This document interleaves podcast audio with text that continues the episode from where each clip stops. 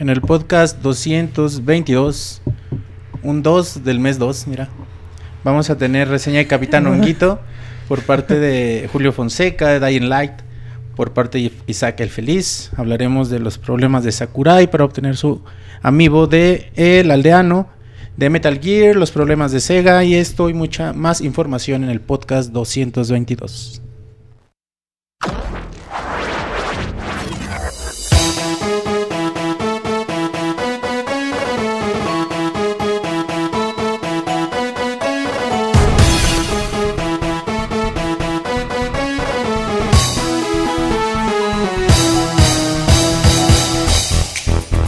Llegado el momento de hablar de videojuegos. Quédate con nosotros, te aseguramos que vas a pasar un buen rato. Muchas gracias por escuchar y permitirnos decir una vez más, así inicia el Pixel Podcast.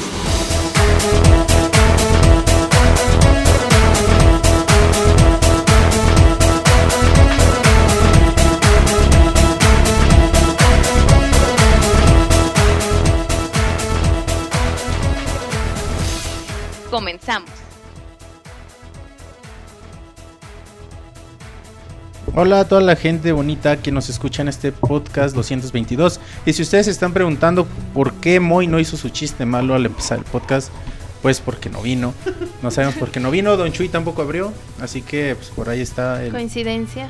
la No lo situación.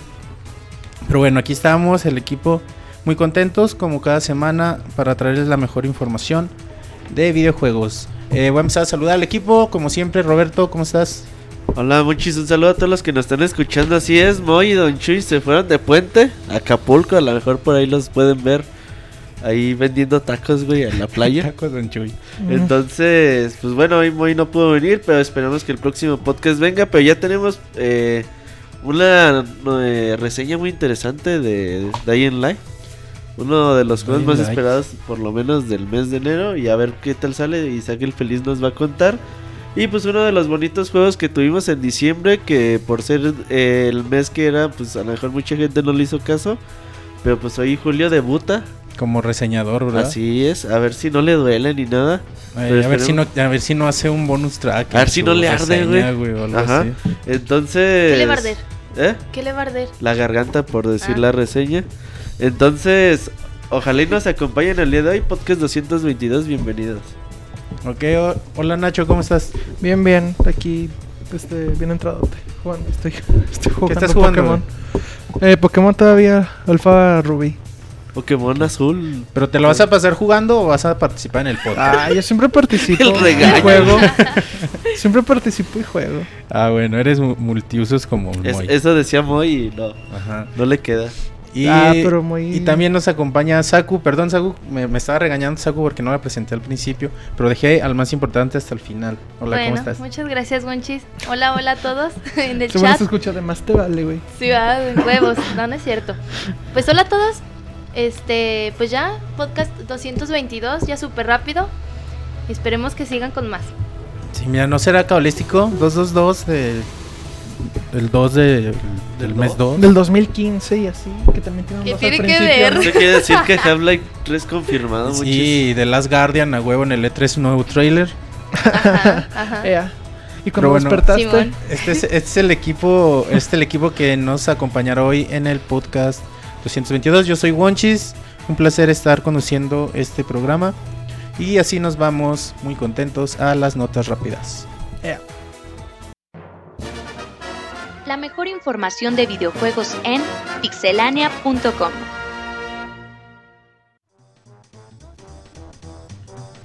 Saku, tu nota rápida.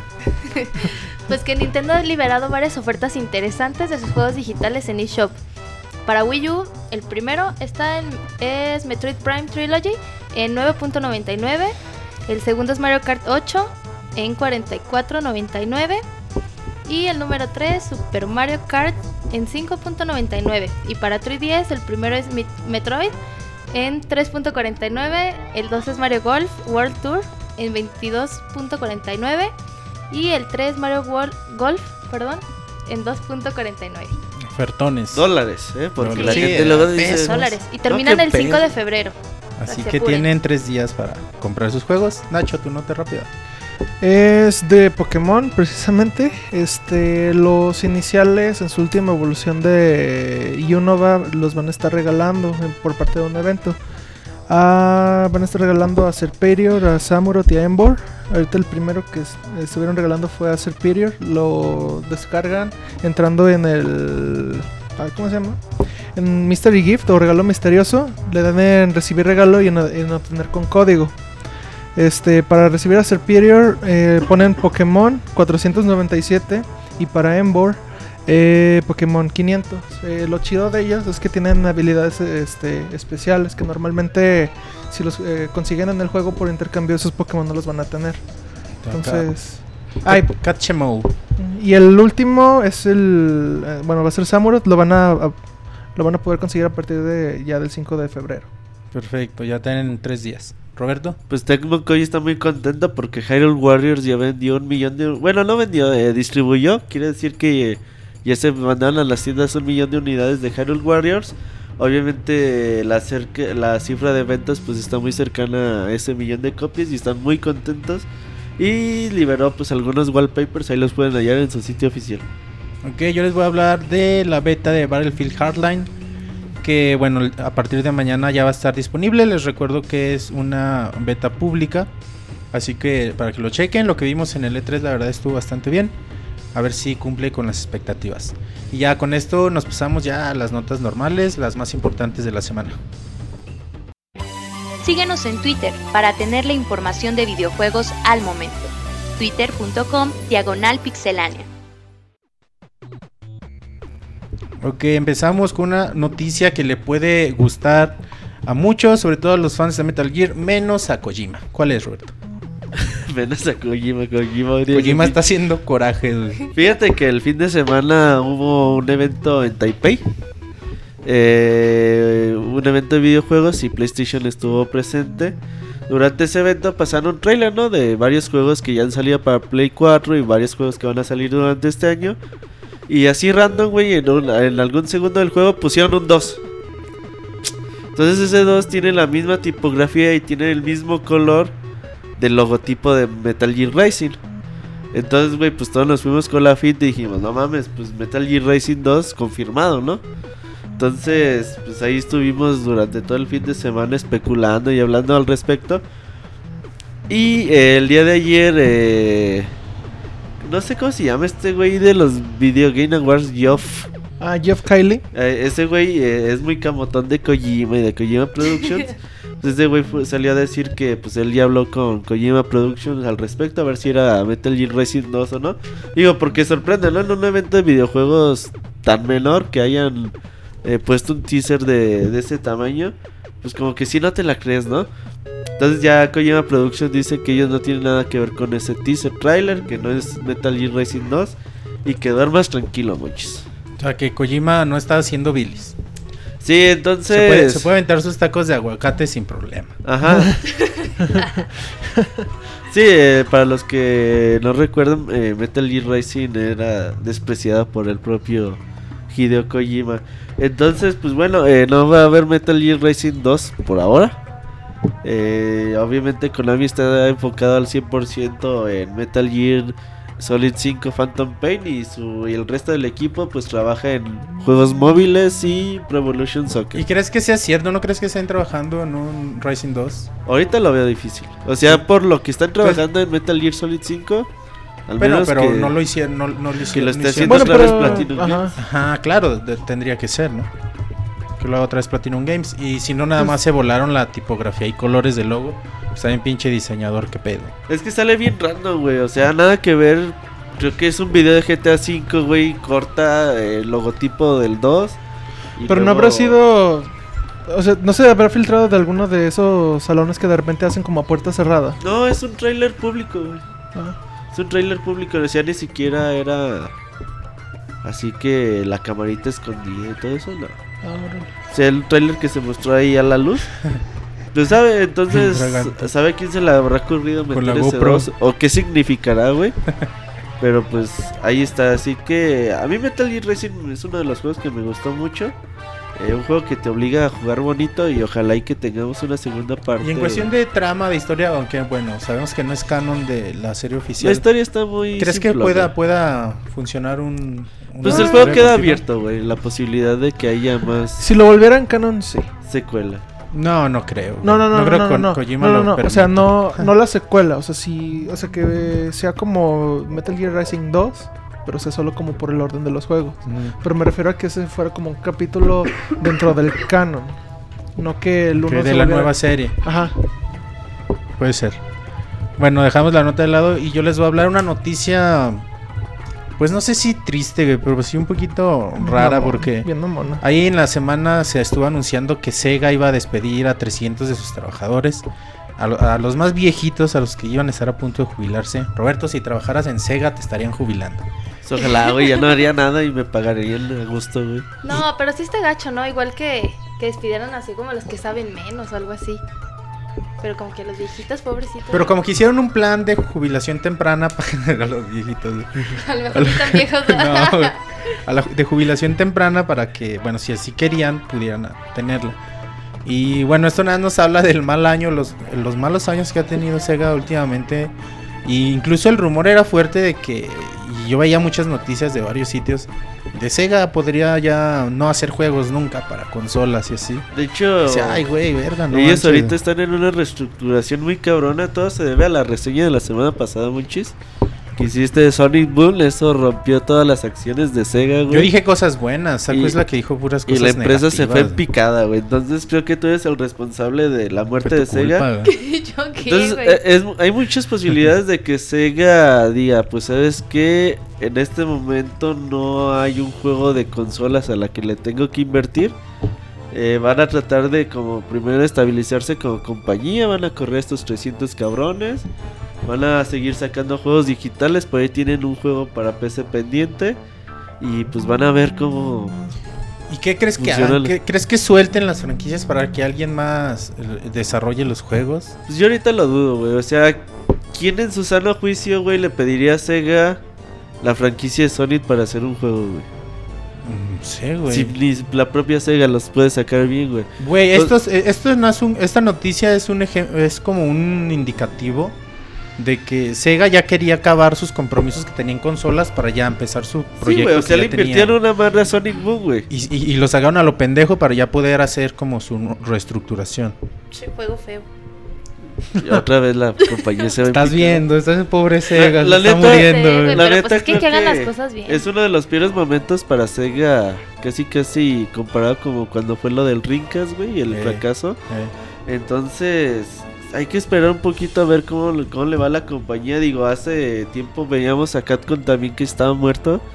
Pero pues obviamente sacan un juego con Monster Hunter y se reaniman un poquito las ventas. Y ahorita ya están haciendo Street Fighter 5 y luego Dragon's Dogma Online. Y pues ahí van sobreviviendo las empresas. Ojalá y que Sega encuentre la estabilidad que requiere para después decir, ok, eh, cuánto dinero tenemos, podemos hacer cuáles juegos, con qué compañía nos podemos aliar para pues poder seguir adelante. Pero yo creo que ocu- ocupan el cobijo de Nintendo, Sony o Microsoft para poder seguir haciendo proyectos grandes. Y para no descuidar sus franquicias, ¿no? Porque quieras o no tienen franquicias importantes con Sonic. Eh, tienen, ¿no? O sea, es un personaje que, que por sí solo vende y atrae a la gente. Sega tiene franquicias muy bonitas. Y sería pues muy raro también que las que las dejaran de lado o que las pasaran a juegos móviles, ¿no? Sería como muy triste. Quizás sí, y sí sería una buena opción que busquen a alguien que se los desarrolle, que suelten sus franquicias y, y sea la forma en que sus franquicias chidas sigan vivas, ¿no? También para no, no quitarlas de la mente del público. Esperemos que le vaya mejor durante este tiempo y a ver qué podemos tener en 2016. Este año va a estar flojo en juegos de Sega. Y esperemos en 2016 a ver cómo le va. Bueno, Nacho ahora nos va a hablar un poquito de Nintendo y YouTube. Sí, está, no sé, está medio...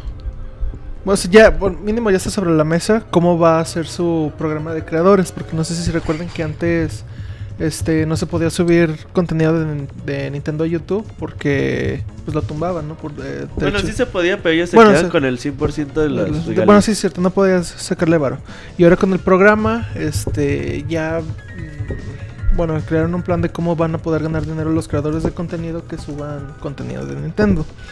Este, eh, estipulan que para los que sean canales, así como, no sé, como Pixelania, que suban contenido de ellos, eh, de las ganancias que se, pues, que se, que se ganen de, de los videos, 70% del, de la ganancia va a ser para el canal y el otro 30% para ellos.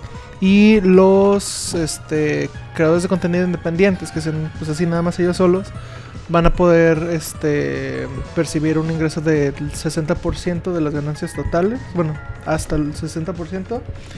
Y eh, en adición a eso van a tener que ponerle a sus videos este, un mensaje, una leyenda, como una marca de agua que, dice, que diga, tengo una licencia para utilizar el contenido de Nintendo en este video a través del programa de creadores del contenido de Nintendo. este, este video no está patrocinado, promocionado por Nintendo, pero cualquier ingreso por publicidad de este video será compartido con ella. O sea, para que no les quede duda. disclaimer, güey. Ajá. Este. Sí, o sea, y también hay que. Pues. No sé, añadir que los videos tienen, pasan como por un filtro de aprobación por, de Nintendo. En el que, pues si no les gusta, pues no los vas a poder subir. Tiene que ser como O algo sea, que si le- tú, si tú subes tu gameplay de, de Mario Kart 8, a lo mejor para el 2016 te lo aprueban. Ándale. No, No, o sea, no tanto así, es más bien como que. Ellos pienso, los checan después, güey. Ajá, o pienso sea, que se- si no les gusta y ya después te dicen. pienso, y pienso que está más como destinado a cosas como de si das una review mala de algún juego, cosas así. Sabe, Nintendo siempre ha sido bien raro en esa cuestión de derechos. Pero al parecer se está alivianando poco a poquito y vamos a ver cómo, cómo les funciona Ahí va, güey. O sea, hace tres años hablaban mucho de que Nintendo no sé, te la hacía de pedo hasta por poner en un eh, canal de televisión trailers de sus juegos, güey. Eh, pon- Sí, sí, güey. Que un güey usara una gorra de Luigi ya. Ajá, o sea, había pedo. pedos con eso. Hoy en día Nintendo ya está como que, bueno, pues vamos a ver, como que ya dicen, bueno, no podemos detener este pedo. Pues vamos a ver cómo nos ponemos de acuerdo con los creadores para que... Yo creo que lo que más le preocupa es eso, que la... Que los videos que se hagan, güey, pues no sean del muy mucho de su agrado, güey. Entonces dice, pues ok, pues vamos a ver cómo le podemos hacer. Eh, dividimos ganancias, que de las ganancias, pues yo creo que Nintendo les debe decir, ah, pues quédate con el 100%, güey. Sea, no creo que Nintendo se haga ni más rico ni más pobre con las ganancias que queden con... ¿Cuánto te tocó? No, pues como 300 dólares Nintendo. Sí, pues no mames. Pero bueno, ya que la gente eh, empieza a hacer sus videos a gusto, tú que eres youtubero, Munchis, Sí. entonces hay para que y hagan sus videos a gusto y entren al programa de Nintendo. Ok. Entonces dejamos la noticia de Nintendo. Creo que es buena noticia y no completamente como nos gustaría, pero buena noticia. Pues ya es un avance, ¿no? Y otra buena noticia para aquellos que creían que ya nunca iban a poder ganar una medalla olímpica, aunque tengan 40 años como Roberto. Esta es su oportunidad. ¿Por qué, Roberto? Fíjate que en Corea eh, pues les traba un chingo jugar eh, en juegos en línea, juegos de PC, StarCraft, eh, World of Warcraft, eh, juegos así que suelen ser sus especialidades. En Corea está tan abierto ese pedo y tan grande que el Comité Olímpico de Corea dijo, pues ¿saben qué? Los juegos esports, los esports ya van a ser deporte olímpico. Es decir, muchis, en ¿Qué sigue eh, en Río de Janeiro 2016? A ver, pinche disciplina de World of Warcraft. Ahí sí crees. No, no y cierto. League of Legends. No, nada más en Corea por ahorita. No, no es cierto. eh, Por ahora, pues Corea, el Comité Olímpico de Corea, pues ya dijo, ok, lo, lo vemos como un deporte olímpico, pero pues sigue siendo en una segunda categoría. Es decir, el ajedrez es un deporte olímpico, pero de segunda categoría. Y no está aprobado así como para el Comité Olímpico Internacional, ¿no? Que es el que es el que mueve Güey. las Pero- piezas en las Olimpiadas. Lo que sí es que peligro igual sí se vuelva deporte para Japón 2020. ¿Cuál? Para Japón 2020, chance sí. Quién sabe. Yo lo dudo mucho, güey. Ay, quién sabe. Si este Pokémon. Si Si, ni el Pika- ves, güey, no si, mames. Pika- si Pikachu fue la Mascota mascota, oficial, oficial. del equipo japonés de para el Pero mundial. tú sabes que eso es marketing. Ah, no, yo sé que es marketing, pero o sea, si le dan, le dan apoyo a eso. O sea, olímpica igual le dan, a- igual Ah, este Japón se apoya ya con Corea respaldando, si apoyan como para meter alguna disciplina. ¿Sabes de- dónde sucede eso en los Juegos Panamericanos? Los Juegos Panamericanos, el país sede, pues puede poner como que muchos deportes en donde ellos son buenos, güey. Entonces, que muchos países que ni siquiera lo practican, ni Que se, da- que se dan reatazos con cuerdas ardiendo. ¿Qué pedo? Hay un deporte así, güey. De no jaripeo, mames, Tú juegas ese Ahora deporte, ¿verdad? Muy mames, seguido, güey. monchis. Entonces, pues así está, así está. Ojalá y que, bueno, creo que ya ESPN 3 ya va a pasar las. eh, como. ESPN 8, el 8. No, ESPN 3 creo que ya pasa a League of Legends o va a pasar League of Legends, así el mundial de League of Legends. Entonces, ojalá y que este deporte se empiece a hacer más y más popular en pues en el mundo y que pues ya empresas que se dedican a los deportes pues también empiecen a ver como pues, así sucedió con el póker el estilo Texas Mm. también E ESPN empezó como. No, primero los de póker, los tejanos, empezaron a pagar para ellos salir en la tele. Y ya después que vieron que el exitazo, güey, pues ESPN y Fox Sports y empezaron a comprar derechos de torneos de póker. Y ahorita ya está como que muy a la baja todo ese pedo. Pero pues ojalá y los eSports entren próximamente. Sí, pues veremos en qué acaba todo. Bueno, es turno de Saku que nos va a hablar de las promociones de la PlayStation Network de este mes. Están de la Así es, chingada. guanchis. Probablemente, probablemente, Nacho. Pues Sony ha revelado los juegos gratis que tendrán derecho a descargar todos sus suscriptores de PlayStation Network Plus Mm. durante el mes de febrero. Y los juegos estarán disponibles. Ay, Nacho, siempre me interrumpes. Ese Nacho no Sí. tiene las manos quietas. Ya, plácalo. los juegos que estarán disponibles son Transistor de PlayStation 4, el 2 es Apotheon de PlayStation 4, el 3 es Yakuza 4 de PlayStation 3, el 4 es Thief de PlayStation 3 también, 5 Roche Legacy de PlayStation Vita, PlayStation 4 y PlayStation 3, y el número 6 es Kick and Phoenix de PlayStation Vita. Ah, o sea que son tres para Play 4. Mm. Así es, Nachito. Nachito no le gustaban estos juegos. Nacho, la neta, son muy buenos juegos. Transistor está bien. Transistor cabrón, es un juegazo. AFO, sabe qué verga, no sé cuál sea. Yakuza Apotheon. 4 es muy Sí. buen juego. Pero no tengo Play 3. Ah, bueno, pues eso ya es tu pedo. Sí, no. Pero ya des- Dice que pues, son malos porque no los ha jugado. Yakuza no, digo 4 que es son muy buenos buen porque no juego. son los que quiero. Thief de Play 3, güey, pues no será la mejor versión del universo y se parece a Dishonored, diría Isaac. Pero, Pero es buen juego. te va a dar entretiene. 12, 3 horas de diversión. O hasta más. Sí, pues a huevo son buenas noticias para ellos los que... Rogue Legacy, Isaac el Feliz le gustó mucho, le fue muy bien en su reseña y está muy contento con Rogue Legacy. Y la otra, el Kika Fernic, no sé qué verga sea, a lo mejor es juego nuevo. Pero mínimo de estos seis títulos, pues tres están muy bien hechos. Así que no te quejes. Febrero es buen mes para los que tienen su PlayStation Plus. Va, pues los Sobre voy a probar y les 4, digo. que no es un juego que muy popular aquí en América. Pues Es que que la muy gente- perrón, ¿no? Para que igual lo conozcan. Que la gente la empiece a probar y se va a divertir con, con todo este desmadre. Exacto. Bueno, pasamos a la siguiente nota. Y me toca hablarles sobre Ken Levine. Todos recordamos, o muchos recordamos a Ken Levine por Bioshock. La serie de Bioshock, los juegos tan enfermos que él hacía, que él escribía, que dirigía, producía, él hacía todo. Y, y bueno, como sabemos, ya Irrational Games se desintegró. Ya, ya la franquicia Bioshock está a manos de 2K, pero el señor Levine pues ya no estaría encargado de eso, ¿no? Pero no, no son tan malas noticias porque se llevó a 15 cabrones de Irrational Games a trabajar con él. Y ahorita están desarrollando un juego para PC, que es un juego de ciencia ficción en primera persona, eh, donde, bueno, seremos capaces de crear nuestro personaje eh, poco a poco. Él lo menciona Levine como una narrativa Lego. A eso se refiere como, como que tú puedes ir armándola. Tú puedes ir armando la narrativa para que puedas jugar el juego muchas veces, no tenga que ser una historia lineal que te dé 10 horas, 12 horas y se acaba, sino que tú lo puedas rejugar una y otra vez y cada vez sea una experiencia diferente. Eso es lo que pretende Levine con este juego. Sabemos que Levine está bien pinche loco, así que pues sí le creo que le pueda salir chido. al menos para mí, sí hay expectativas muy altas y me, me atrae muchísimo un nuevo juego de Levine y su equipo.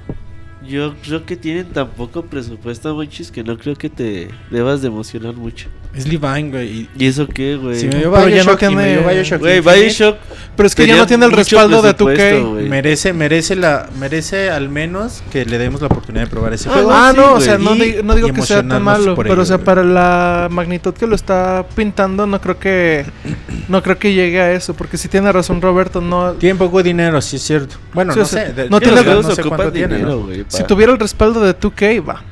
Ajá, es que sí se ocupa, güey. Pero tienen talento, güey. Y el talento es más importante que el dinero. No, hemos visto, hombre. hemos visto juegos, Oye, el vagabundo. No se puede, güey, no se hemos puede. visto, hemos visto juegos muy buenos que hacen con tres pesos. Y Ah, hemos visto fracasos. pesos, güey. y hemos visto fracasos Un que juego- hacen con los millones. Obviamente no son tres pesos, güey. No mames, Son pero. 300, 400 mil dólares, güey. Más o menos un juego mediano te anda saliendo. ¿Tú crees que no tiene 400 mil dólares Levine para desarrollar este juego? Mm, ¿Tú crees que los tiene, Yo creo güey? que sí. Y si no los tiene, los consigue, güey. En el Ay, chat no, dicen alerta de hippie. Ándale. Sí, Monchis, ya te dijeron hippie y tienen toda la razón. Es ¿Por que- qué andan diciendo que estoy drogado en el chat? ¿Qué pedo? Es que lo dices como si fuera solo arte. lista Este a es más, orégano, este es más este, industria que creación, güey. Es que, o- obviamente, se ocupa el talento para hacer las cosas bien, ¿no? Pero ocupas también dinero, Monchis. Entonces, no, no te hagas muchas ilusiones de lo banda, que güey. vaya a ser Levine Güey, próximamente. yo le doy voto de fe a Levine porque Bioshock y Bioshock Infinite son, uno- son dos de los juegos que más he disfrutado en toda mi vida. ¿Sabes qué, Monchis? ¿Qué? Conforme va pasando el tiempo, me va gustando menos Bioshock Infinite. Sí, Ah, de, de eso, eso Pensé lo que ibas a decir. Roberto, que te ¿Qué? gustaba menos que viniera Wenchis al podcast o algo así. Sí, güey, no sé por qué, pero como que conforme va pasando el tiempo, me gusta las primeras tres horas No, no, mamá. y creo que ya después todo se va a la verga, güey. Yo sí adoro ese juego, muy cabrón, güey. Aunque quiero jugar mucho los DLCs, güey. No los jugué la, Ah, la no los primera, jugaste, la Los. Burial at Sea, güey, también son una verga, güey. Y quiero. Todos quiero están ahí intentarlo, güey. ¿Eh? Todos los del... Bueno, el tercero no lo he jugado, pero... Son dos. Episodio 1 y episodio 2. Ah, bueno, o sea, Por pero eso. también el Clash of Clouds. Ah, pero eso es ya como multiplayer y mamá de esas. Ay, pero está bien divertido. Ok, bueno, ya pasamos a una nota más, más enferma, Más hardcore. más hardcore, porque Roberto nos va a platicar de cuánto se tardaron en hacer las escenas de sexo de The Witcher 3. Fíjate que The Witcher es una de las franquicias de videojuegos que hace mucho hincapié en sus escenas sexuales, ¿no? Los que jugaron eh, The Witcher 2 seguramente eh, recordarán algún par. Entonces, The Witcher 3, pues obviamente, pues estas escenas harán su aparición. Y fíjate, una nota que llamó mucho la atención, ¿no? Porque CDK Projekt dijo, no, pues nos tardamos 16 horas en grabarlas, en capturar estas escenas. Entonces dijeron, no mames, pues cómo capturan una escena de sexo. entonces pues ya cada quien se imaginaba que con la muñeca inflable, que la chingada. Muchos enfermos, güey, no mamar. pues es que cada quien se imaginaba lo que sea. Entonces dicen que nada, pues con la ayuda que unos maniquís, que la chingada. Ey, así les dicen. Y, a- y después pues la gente dijo, 16 horas, no mames, va a haber 16 horas de sexo en The Witcher 3. No, tampoco, o sea, eso se tarda en dos minutos, güey, ya. Sí, o sea, no mamen. Entonces, The Witcher 3 es un juego que pues, cada vez va llamando más la atención en una nota un poquito más seria, Monchis. Ellos dicen que puede tener un modo de dificultad insano, es decir, te mueres una vez y tienes que reiniciar tu partida desde el principio. O sea, eh, Diablo 3, bueno, los juegos de Diablo Ok, suelen tener este tipo de dificultad, que si mueres una vez te carga la verga y empiezas Pero desde luego el no son principio. juegos que también duren 8 horas, güey. Imagínate que llevas 20 horas de juego y Por te eso matan. el modo de No, dificultad se llama verga, insano, güey. El que hace eso es porque ya en la neta, Es un cabrón. pues Oh, no está está, pendejo, sano, güey, de la güey. Está pendejo. Sí, no. no mamar. Echar la basura 40 horas de juego o algo así, güey. Pues sí vale la pena. Bueno, si eres cazador de trofeos. O si eres muy pervertido. Ni así, güey, ni así, ni así, ni así. Obviamente esto, pues ya poca banda, eh, existe poca banda que dice, ok, pues yo le voy a entrar a, al máximo nivel y a ver qué chicas puedo sacar.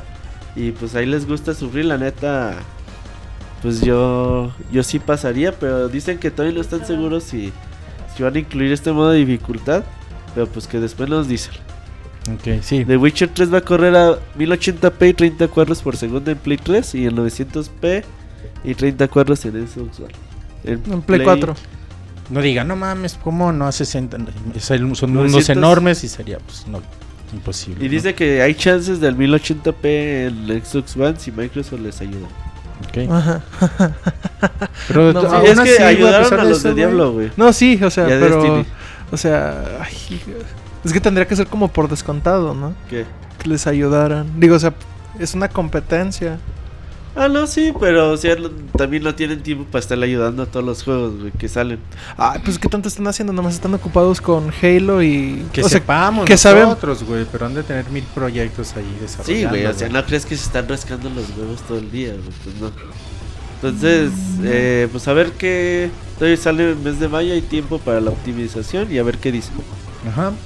Y bueno, también hay en la semana sí una noticia de por parte del presidente de Sony, Shuhei Yoshida, que él nos decía que 4 de cada 10 juegos de Sony mande, Nada. 4 de cada 10 juegos de Sony ganan dinero. ¿Por qué, Roberto? Porque, di- bueno, dice Yoshida, que es el prácticamente el chido de Sony. El chidote. eh, dice que cuatro de esos 10 juegos pues generan ganancias. Que realmente le da dinero a la compañía. Pero que esto no quiere decir que juegos que no le dan dinero pues ya les digan a sus desarrolladores. No, güey, pues como ya no... Tu juego no nos dio ni madres de dinero, pues llégale, ¿no? El Yoshida dice mucho que pues... Ok, pues hay que eh, absorber los gastos y los costos. Y decir, estos güeyes tienen talentos, a lo mejor pueden hacer un juego un juego mejor y más chingón eh, próximamente, ¿no? En el futuro. Entonces Yoshida dice eso, aunque los juegos no nos dan dinero y 4 de die- cada 10 generan ganancias, pues nosotros también tenemos que tener en cuenta que sostener a los equipos de desarrollo para que pues en el futuro pues puedan Y además, aunque los juegos no les estén dando ganancias, pues están haciendo crecer la marca, ¿no? Como Sony como tal o PlayStation como tal. Y, y es bueno, es bueno que tengan juegos importantes porque les dan presencia, les dan...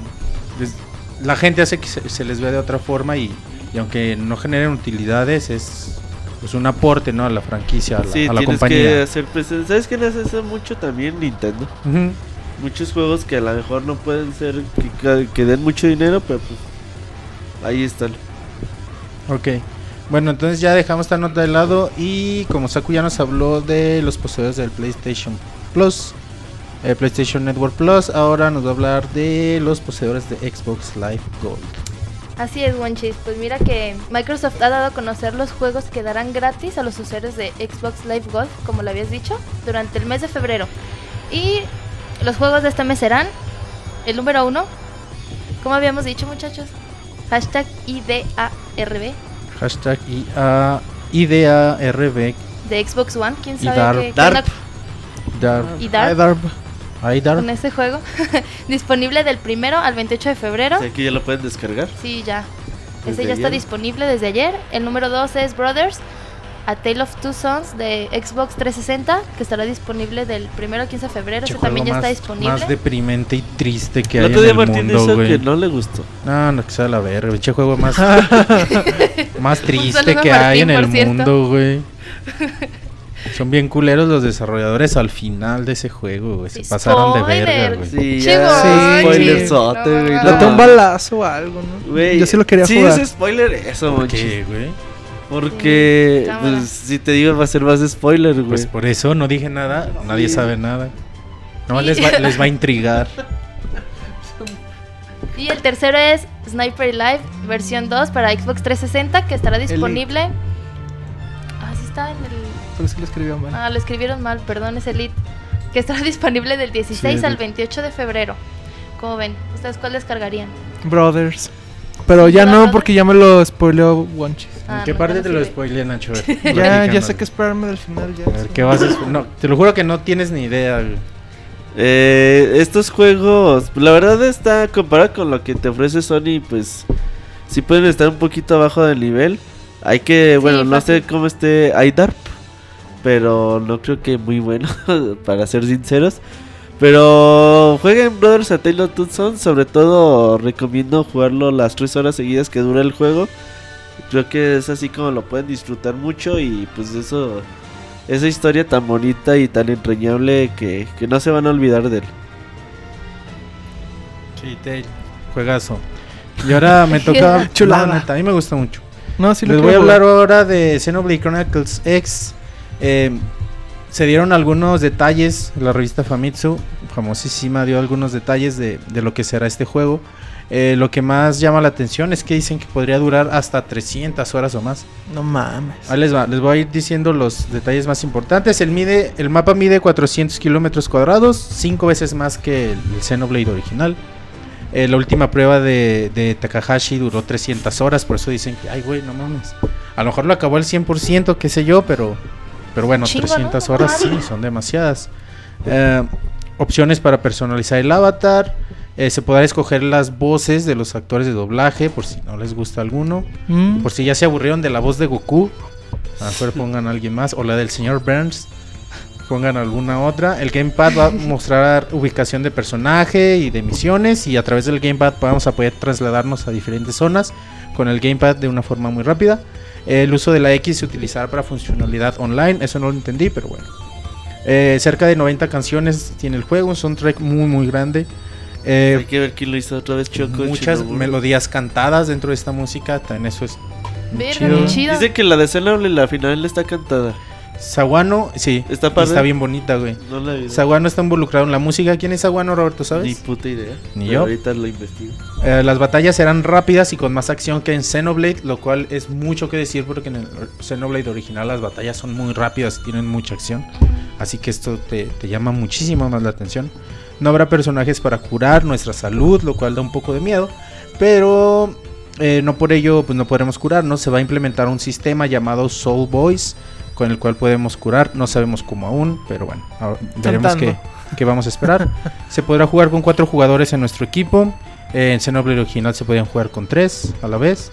El usuario controla un jugador, los otros tres la computadora, y, y- al igual que pasaba en el juego anterior. Más monstruos únicos y, y equipo que en Xenoblade. O sea, te- podremos tener un, un team más grande, está, está padre.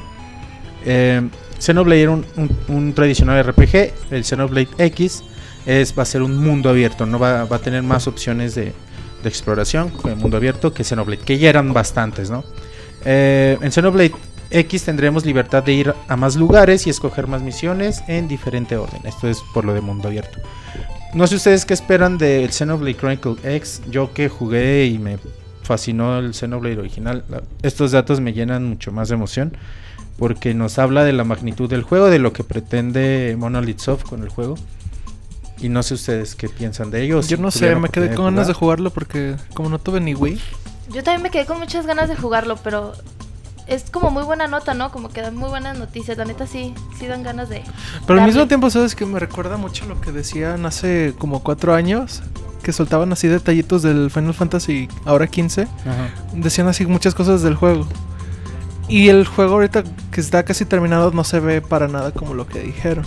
O sea, igual, o sea, me emociona porque o sea, ver un juego que va a ser así se vería, sería bien, bien, bien, bien cabrón. Y sí me darían muchas ganas de jugarlo. Pero para que al final no sea algo así, o sea, sí lo tomaría como un poco de... O sea, con escepticismo sano, pues. Muchas cosas. Sí, claro. Ahí te va, Monchis. Eh, Sawano se llama Hiroyuki Sawano. Eh, él normalmente ha trabajado en animes. En- para la música de animes, como por ejemplo Kill la Kill, Attack on Titan. No mamar. Y de las que yo conozco nomás. Pero tiene como Sengoku Basara 2.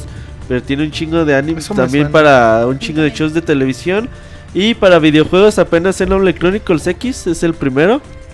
Y en 2014 uno para un juego que se llama 359S, no sé cuál chingado sea ese, ni la Wikipedia sabe cuál es. Entonces, como que es su debut así como que en videojuegos, pero Ajá. pues ya tiene rato en animes y en shows de televisión. Xenoblade Chronicles, muchos creo que se nos olvida a veces como que va a salir, ¿no? Si yo, por ejemplo, cada vez que veo un Nintendo Direct y veo un nuevo trailer de Xenoblade Chronicles, digo, ah, claro, también Xenoblade está en camino.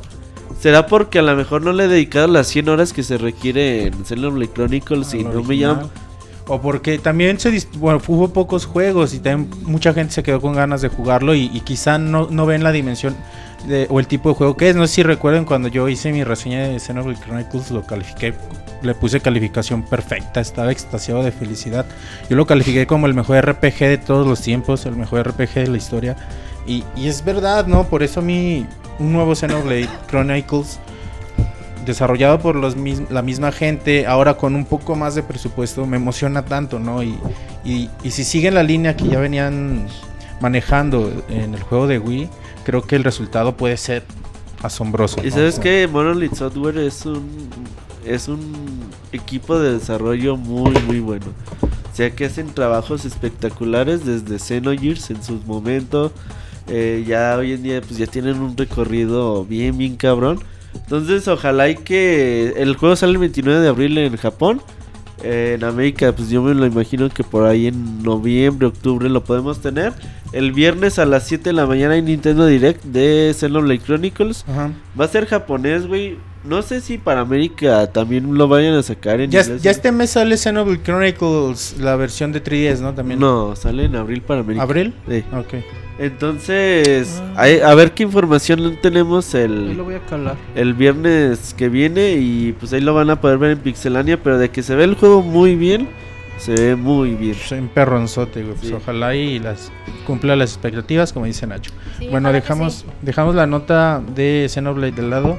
Y ahora Saku nos va a hablar un poquito de Nintendo y cómo le ha ido. ¿Qué onda? ¿Qué onda? Pues sí, Nintendo ha dado a conocer los resultados de venta durante el tercer trimestre fiscal del periodo de octubre, noviembre y diciembre del 2014. Y pues aquí les tengo un resumen del deporte del reporte liberado por Nintendo. En primer lugar es el New ay, se me ya. El New Nintendo 3DS XL vendió 1.3 millones de unidades. El número 2 es New 3DS que vendió 580 mil unidades. El número 3, Nintendo 3DS vendió 5 millones de unidades en América y en Europa. Número 4, ¿qué pedo Nacho? Che, Nacho borracho. ¿Te, te fijas como que siempre se empeña Nacho en, En interrumpirme? interrumpir tus notas, sí. Sí, Eh, como voy, como a quiere- vo- voy a repetirlo, haré el micrófono para interrumpir a Saku. Simón. ¿Quieres llamar mi atención, Nacho? ¿o qué? Sí.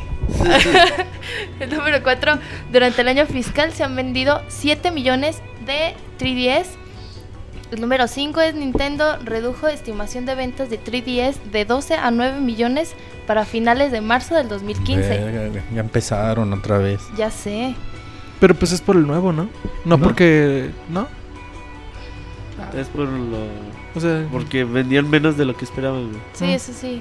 El número 6 se vendió 1.9 millones de Wii U durante estos tres meses. Mira, Ah, qué bueno, millones. al fin. ¿Sí? Muy bien. Sí, número 7, Nintendo Wii U alcanza los 9.2 millones de unidades. Número 8, 53 millones de juegos de Nintendo 3DS se han vendido durante este año fiscal. 9, Pokémon Omega Rubí y Alpha Zafiro vendió 9.4 millones de unidades. Muy bueno. 10, este, Smash Bros. Nintendo 3DS vendió 6.2 millones de unidades. 11, Super Smash Bros. Wii U vendió 3.4 millones de unidades. 12, Mario Kart 8 vendió 4 punto millones. 13, Mario Kart 7. Ajá. Mario Kart 7, Pokémon X y Y, Tomodachi Life y más juegos de Third Party siguen vendiendo muy bien. Sorprende. El 14 es 272 mil millones de yenes fueron a las ventas del tercer trimestre y 45.2 mil millones de yenes fueron las ganancias. Sí, está cañón. El número 15 Bueno, son Nintendo dólares, es como. son yenes. No, ya sé, pero o sea, en dólares es como. Muchísimo menos, pero sí está muy bien. De todos modos. 35 millones de dólares. Las- Ajá, es un chingo, güey, no Ahí dice yenes también. Sí, Nintendo están espera mil- una ganancia Ah, de 30 mil Ah, ya. millones de yenes al final del año fiscal. Y 16, las ventas de Amiibo no se dieron a conocer. Porque también son un putero. Sí, Porque no encuentran. No, se Ahora, da, pues, no se dan abasto. Fíjate que, que le ha ido bien, ¿eh? O sea, con Amiibo no. a Nintendo le como que sí le ha ido bastante bien. Con Amigo y con todo, estamos viendo los números. En realidad uno podría Sí, pensar que, que les está yendo peor, pero... No, güey, Pero son no, van levantando, bien güey. cabrones. Por ejemplo, no mames, 9.4 millones de, eh, De Pokémon. Pokémon. No Sí, mames, está güey, es un cabrón. remake. Y Y no hace, y no lleva ni qué, ni medio año. No, pues salió en noviembre, güey. Sí, Y, o sea, está bien lleva dos meses, güey. Ya lleva 9.4 millones. O sea, son ventas que cualquiera te puede envidiar, güey. O sea, Es como que todo. Sí, o sea, como que casi todos los que tienen 3DS lo tienen, ¿no? O sea, casi. o sea obviamente de- las ventas del Nintendo 3DS también fueron un poquito abajo. Por eso reducen esos 3 millones de, de unidades de estimación. Dicen, no, güey, pues no vamos a llegar. Mejor vamos a reducirlo un poquito. El Wii U estaba vendiendo ahí más o menos. Eh, fue un buen año para, bueno, un buen Un año para- regular. para, para Nintendo en esos números. Los amigos también están vendiendo muy bien. Entonces, pues qué bueno que, que le vaya mejor a, a la compañía y ojalá Sí. y que no corra 300 empleados como Sega. Como Sega, Sí, que no los no, ojalá jubile. que no jubilen a Miyamoto, imagínate. No mames. y a Reggie. Y Yamato Ay, ya a tiene Reggie como sí, 7 güey. años jubilándose. Sí, Ya ¿verdad? sé. Y bueno, Roberto, tú nos vas a hablar de los problemas que tiene Sakurai para conseguir su amigo del aldeano. Fíjate que ve mucha gente en Twitter llorar porque pues no puede conseguir a, a su amigo amigo que quiere o que desea. Pero pues no se agüiten, pues Sakurai, creador de Smash Bros, pues tampoco puede tener el amigo que él desea. Él dice que un día salió, era temprano en la mañana, salió a la calle y dijo, pues deja, voy a comprar mi amigo. Y que no halló el que quería, güey. Entonces ya este regresó muy, muy decepcionado. Dijo, no mames, pues ni siquiera yo puedo tener mi propio amigo. Pero pues si luego acá en la empresa con palancas ni así. Bueno, Ah, según yo no, creo que la dijo. de- Pero sí, acá o como sea, el al güey, al güey le hacen los amigos que uno Sí, de él. O güey, sea, le el güey Él tiene lo ha de- todos los él ha amigos ahí, tener. Ya tiene ahí los 49 personajes, te apuesto en su escritorio. No, tiene los que no han salido para el mercado también, saco. Sí, seguro ya los tienen todos. Pues dice pero- que va y que no encontró a Lucario, a Meta Knight, ni a Rosalina y Luma. Ahora, eh, más que nada hablar de, de, to- de Es todo esto de, que ha generado los amigos. Realmente hay todo tipo de teorías y especulaciones al respecto. Mucha gente se pregunta, oye Nintendo, si los amigos se están vendiendo también, ¿por qué no encargas más y llegas a la siguiente semana y resurtes todos los estantes del mundo?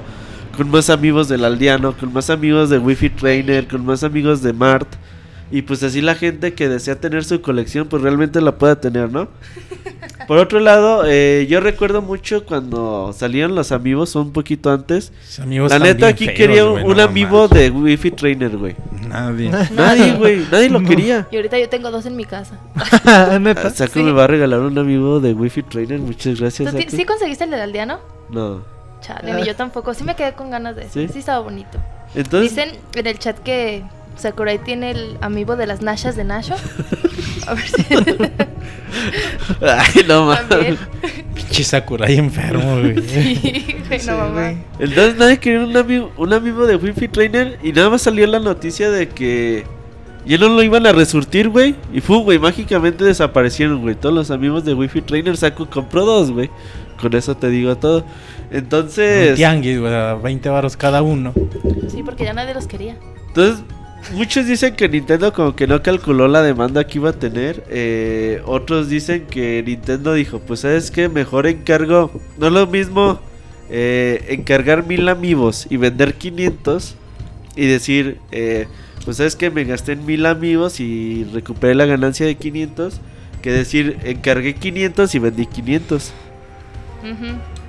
Dicen que la ganancia obviamente para los inversionistas a pantalla más. Y pues seamos sinceros, en Europa los amigos no han sido un éxito tan rotundo. Eh, muchas tiendas europeas siguen teniendo estantes llenos de amigos por allá. Entonces no es tan fácil así como decirle a los chinos que te manden un cargamento de, De la nuevos colección completa. Porque realmente no sabes cuánta gente más te va a comprar estas figuras que hagas de más. Pinches amigos están bien feos, están bien mal hechos. Pinche gente estúpida que las compra. No. Y... Y insultando a la Pixel banda bien mamón. La, la típica frase de la persona que no Del pobre que Del no gusta ni uno. que- güey. sí, del Malditos capitalistas. del hippie. Güey, pero por ejemplo eso está, está aplicando mucho Nintendo ahorita, ¿no? Lo de las piezas. Las escasez. Sí, Eso la sí. escasez. Y está muy cabrón porque le está funcionando demasiado bien, ¿no? Está ahora con lo de Majoras, lo de las diferentes ediciones, lo de los amigos. Sí. ¿Sabes qué pasó? sea, la edición de verga. Limited Wars de de Zelda de 3DS Ajá.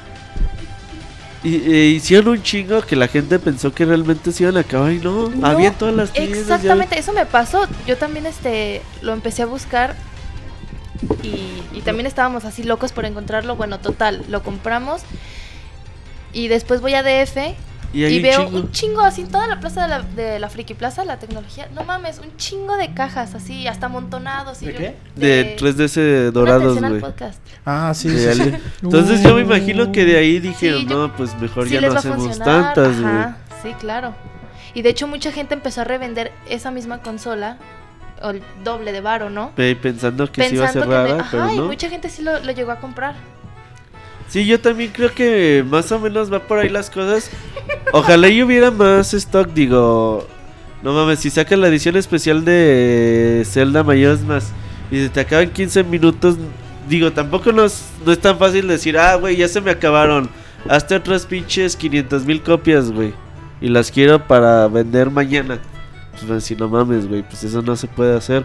Pinches chinos ya se están muriendo, güey. No podemos encargarles más. Entonces no sé ahí cómo se están manejando los los almacenes. Sí, dicen en el chat, el amigo de Wonchis. Entre paréntesis, no incluye al lanchero. La risa.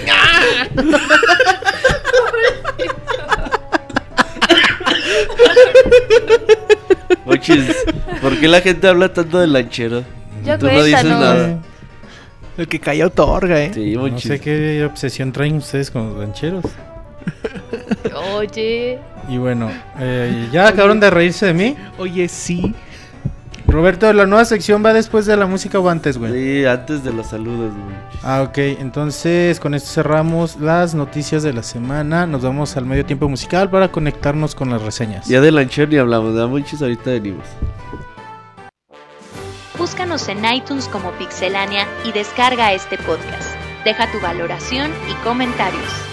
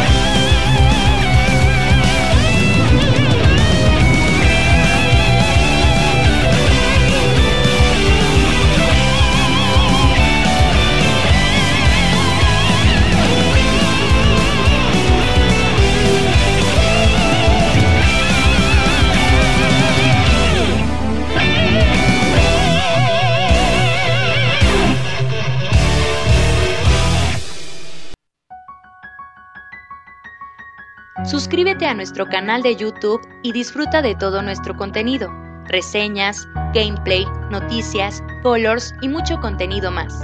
youtube.com diagonal pixelánea oficial.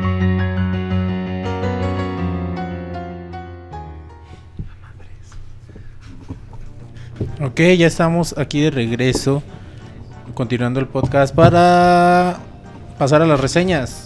Vamos a empezar con Isaac o con Julio. Vamos a empezar con Julio Fonseca, que el día de hoy va a ser su, Su debut. su debut en el Pixel Podcast. Primera vez que lo invitamos ahí para que nos hable de Capitán Longuito. Ya está ahí conectado. Julio, ¿cómo estás?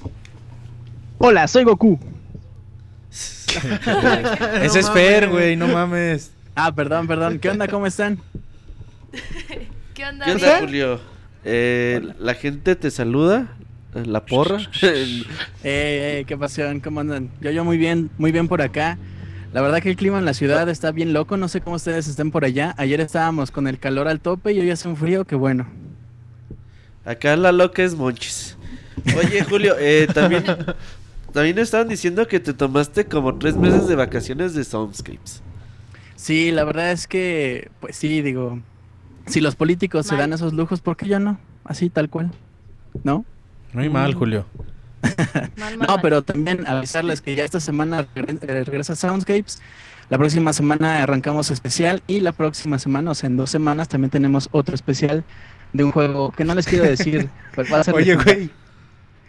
Tienes más especiales que programas normales. ¿Qué pedo, güey? Así, debe ser, muchis. Oye, Uh, Julio, deberías hacer un especial de música hippie con el Monchis de invitado. Sí, fíjate, hay una rola Sí bien me sé buena, dos, tres rolas, de, de las bufandas, es buenísima, un arreglo, un remix tremendo. Ya no usa bufandas el Monchis, como que el, ba- el lanchero le quitó la costumbre. Oye, Julio, pues platícanos qué onda con Capitán Toad. Ok, bueno, pues justamente es Captain Toad Treasure Tracker. eh, como lo decía Roberto hace rato, este juego salió por ahí en diciembre, en quizás una etapa, no, bueno, salió el 13 de noviembre, pero bueno, es una etapa un tantito difícil para un juego que no es tan llamativo cuando, vamos, cuando no es un Mario, cuando no es un Zelda, que salga Captain Toad a lo mejor no llama tanto la atención, pero la verdad es que es un juego muy bueno, es muy, muy atractivo, muy bonito. Am, a lo mejor ustedes recordarán en el juego de Super Mario 3D World, ahí sale justamente el Capitán Honguito en los escenarios donde él tenía que andar por esos escenarios eh, como doramas, eh, agarrando estrellas y eso. Antes salió en Super Mario Galaxy, ahí no hacía ni madres, nada más estaba como en su navecita y esto.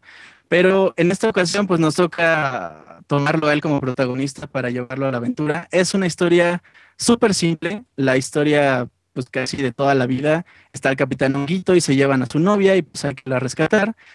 A lo largo, bueno, ¿Quién, es, quién es la novia, Julio? ¿Toadette? sí, Toadette, que de hecho eh, a lo largo de la historia, No, la verdad no sé si considerarlo spoiler, me vale 3 kilos de choste. Pero eh, después controlas a Toadette y es cuando lo secuestran al capitán Honguito y así, así se van. Spoiler doble, güey.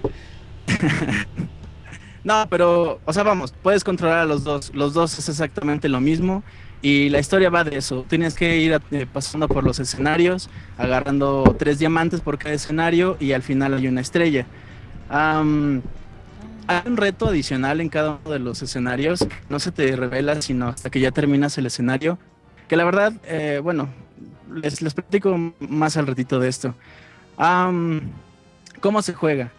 Esto se juega en el gamepad. eh, tenemos el stick izquierdo y el derecho. Con el izquierdo movemos al capitán Honguito, con el derecho la cámara para poder ver mejor cómo está el escenario.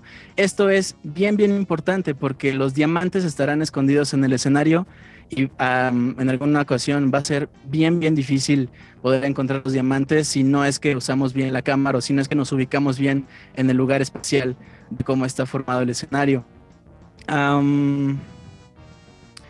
Y pues bueno, eh, el la presentación del juego está hecha como en libros. Cada uno de los libros es una de las historias, entre comillas, de cómo, quién va a rescatar a quién a, a lo largo de, de la presentación tenemos tres libros en total, tenemos bastantes escenarios y también tenemos escenas de jefe, que a mí las escenas de jefe se me hicieron la cosa más increíble del mundo.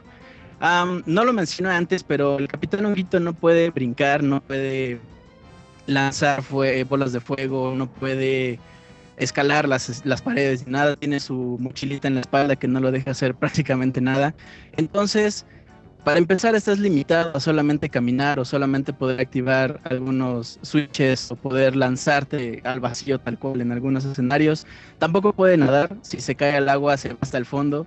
Entonces, por ejemplo, las escenas con los jefes son de verdad muy, increíbles porque estás limitado a no poder hacer nada más que escapar y tienes que encontrar la forma de poder escapar. Lo que no me gustó es que los jefes son limitados, son muy, muy limitados y me hubiera gustado que los pusieran más. ¿Qué más con el Capitán Honguito? Hay algunas escenas de retos que son como extras, pero que no terminan como de cuajar con todo el, con toda la, el gameplay del juego. De pronto estaremos eh, jugando y eh, como que caerá una postal entre las páginas y llegas a esa página y literal, es agarrar monedas. Se acabó, nada más, nada más. Agarras tantas monedas como puedas, con los power-ups que puedas encontrar por ahí. Y listo, no hay nada. Hablando de estos justamente power-ups, les decía que el capitán está limitado, pero va a poder eh, tener una como pica, un pica piedras, para poder romper los cubos, o también vamos a poder usar las cerezas que están eh, muy, muy usadas en el Mario 3D World. Ah, y pues nada, hasta aquí, ¿cómo ven? ¿Cómo ven al Capitán Honguito? Oye Julio, eh, una pregunta, ¿qué tal eh, está para, qué tan escondidas están las estrellas dentro del nivel? Eh, ¿Eso te puede causar buen reto y buen replay value a lo largo del título? Las estrellas como tal están muy visibles, ese es el punto final del juego, pero los diamantes sí son muy, muy, muy difíciles de encontrar. De hecho, hace un par de semanas todavía lo seguía jugando y todavía, tal cual, escenario 1, el primer diamante no lo encontraba hasta hace dos semanas. O sea, tienes que de verdad estarlo buscando muy bien, ubicarte espacialmente en donde están las cosas, cómo se mueven, cómo se mueven los enemigos. Es, es un reto increíble. Lo que no me gustó es el otro reto, el, el reto especial que sale cuando termina el escenario. Ese puede causar como problemas porque, por ejemplo, para encontrar un diamante te dice, bueno, no te dice, pero tienes que romper, por ejemplo, algunos cubos. Y el reto especial es hacer escenarios sin romper cubos. Entonces te quedas como de, pero yo ya lo pasé y no lo quiero volver a pasar porque me costó encontrar los diamantes y ahora qué. Eso es lo que a lo mejor puede chocar un poquito, pero lo demás sí está bueno. Ok, ¿qué nos dices eh, referente a la, a la duración, Julio? ¿Cuánto te tardaste? La duración está, está bien, está aceptable. Yo me tardé, ¿qué serán? Como unas cinco horas, yo creo, en el, en el normal, o sea, en pasarlo sin clavarme tanto en decir, ah, voy a agarrar todos los diamantes y todos los especiales. Día después te da un replay value bastante bueno, como de otras tres horas. Y de hecho, si tienes el save file de Super Mario 3D World, te da más escenarios todavía. Que es literal pasar los escenarios de 3D World, pero con el Capitán Honguito que es muy, muy diferente porque no puedes brincar, no puedes brincar en las paredes, si salen enemigos no los puedes pisar, entonces es un reto bien, bien bueno. Qué chido, güey. Oye, y otra pregunta que tengo, eh, ¿qué tanta interacción o qué tanta utilidad tiene el Gamepad con el juego? ¿Es mucha? Sí y no. A mí me causó broncas, o sea, sí porque hay algunos escenarios que tú le das clic no me acuerdo si pasaba en Mario 3D World, pero tú le das, o sea, le, picas al, por un cubito que está brillando y se mueve de lugar. Y para poder llegar a la estrella final tienes que mover todos los cubitos de cierta forma para que tú puedas llegar a la estrella. Pero el, Gamepad tiene el sensor de movimiento, puedes mover tal cual, como si estuvieras enfrente. Mueves el Gamepad y se mueve la cámara, que puede ser bien molesto porque tú estás sentado en la tele y de pronto haces cualquier movimiento, lo que sea, y se te mueve la cara, y si no lo pensaste o si estás jugando, pues se te mueve el puñaco también y te cae eso. Puede pasar una bronca así, pero fuera de eso... Ah, ya me acordé, hay otro escenario donde sí lo usas. Hay unos escenarios como especiales en donde vas en, en un carrito de minas aventando nabos. en eso sí lo usas para apuntar nada más. Pero fuera de eso se me hace como que, salvo lo de la cámara, está bien. Todo lo demás está, está bien. Muy simple, pero bien. O sea, podrías jugar con cualquier otro control sin problema. No, de hecho creo que no se puede jugar con otro control que no es el gamepad, pero sí podrías jugarlo sin broncas. Ok, perfecto. Oye, ¿nos hablaste ya de qué, ta- qué tal se ve? No, eh, justo voy para allá. Me están diciendo en el chat que hablo como Robocop, no sé por qué. Pero bueno, eh, visualmente hay una cosa. que Mándale saludos los- al Monoroid. Mandé. Nada, güey. Dale. Sigue, güey. Les mando saludos. Saludos. Este, ok. Pues nada, visualmente es idéntico a Mario 3D World. La, mm, todo el modelo de los personajes, toda la luz, las fuentes de luz, cómo se utilizan. También las fuentes, o no sé cómo decirlo, cuando está por completo oscuro el escenario y el Capitán Honguito tiene una luz en la cabeza. eh, eso es lo único que ilumina el cuarto y tiene una un suspenso agregado por eso. Está muy bien hecho.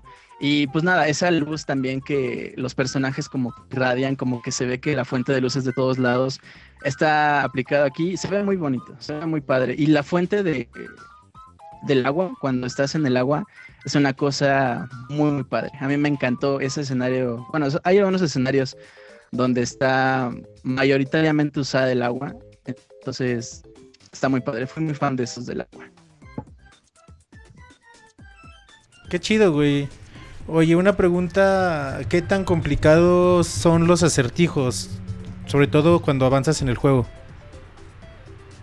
Ah, conforme avanzas, um, no, creo que todo el, juego tiene el mismo nivel de, de complejidad. Siempre es muy importante poner atención a cada uno de los detalles que hay en el, en el escenario.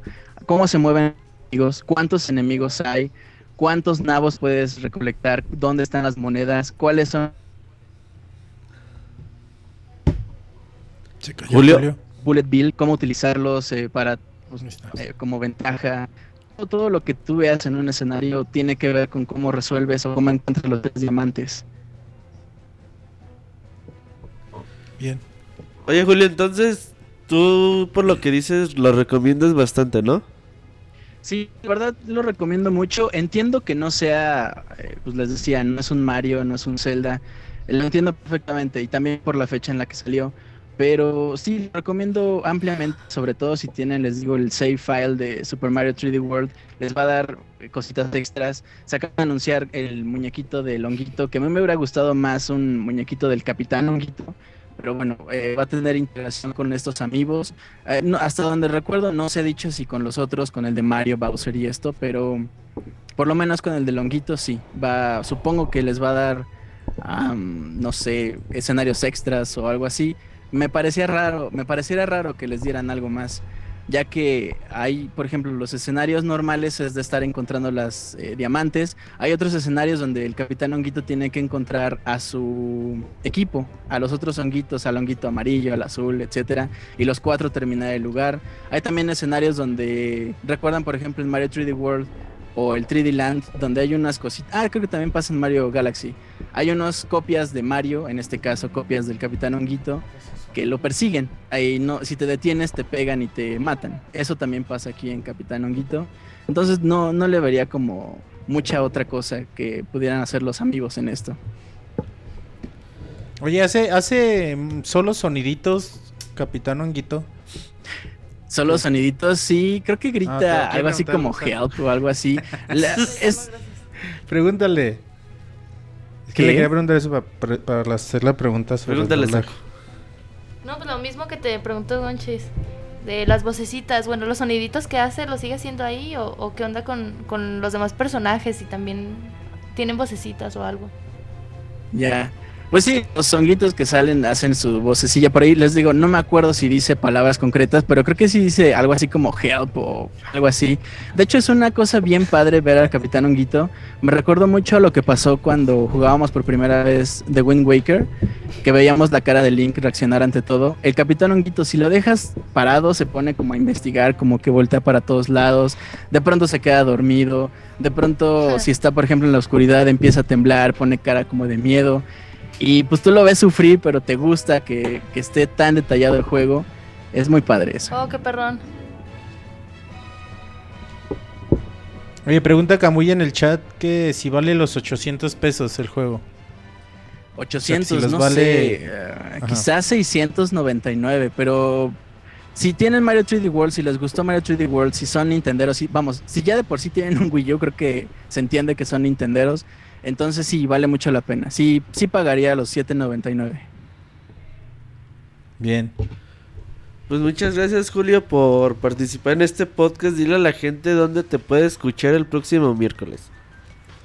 Claro que sí, pues nada, eh, aquí mismo en Pixelania Podcast, el próximo miércoles les decía hace rato que vamos a tener el regreso esta semana, la próxima semana tendremos especialote de, no les voy a decir todavía de qué, pero va a estar bien legendario. Y la próxima, otra semana, en dos semanas también tenemos otro especial. Ahí les, estamos, les estaremos diciendo qué onda. Pues muchas gracias Julio. Ojalá y próximamente regreses a reseñar aquí en Pixelania. Estás invitado. Hombre, no, muchas gracias Robert y gracias por la oportunidad. Gracias a toda la gente en el chat que me escuchan, que, bueno, que me dicen que hablo como el robot. Saludos. Pero, Sí, pues es nada. que un poqui- la conexión está un poquito mal. ¿Ah, sí? Ah, mira, qué cosa. Sí. Ya dile, ya dile hola a Carlos otra vez, Robert. Hola Carlos.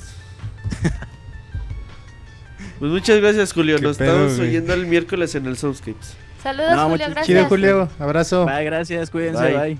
Bye, bye, cámara. Pues ese fue Julio Fonseca.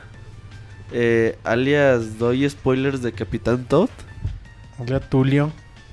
Hola, Tulio. Vamos a hablarle a Isaac el feliz. La única persona que, que odia al mundo y dicen que es feliz, güey. Ojalá ahí nos conteste. Ahí está ya Isaac el feliz. ¿Cómo estás? ¿Qué onda, Isaac? ¿Cómo estás? ¿Qué onda, Monchis? Hola, Robert. Hola, Saku. Hola, Hola. Isaac. ¿Qué onda? Isaac fingiendo Eh. felicidad.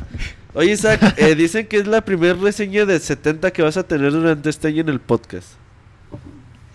Ah, este año pinta bastante bien. Ojalá de esas 70 me toquen todos los juegos buenos. Eso crees tú, güey. Oye, Isaac nos va a hablar de Dying Light. Un juego que Sí. se tenían muchas expectativas durante mucho tiempo y pues ya nos va a contar Isaac qué onda con este juego. A ver, Isaac, cuéntanos.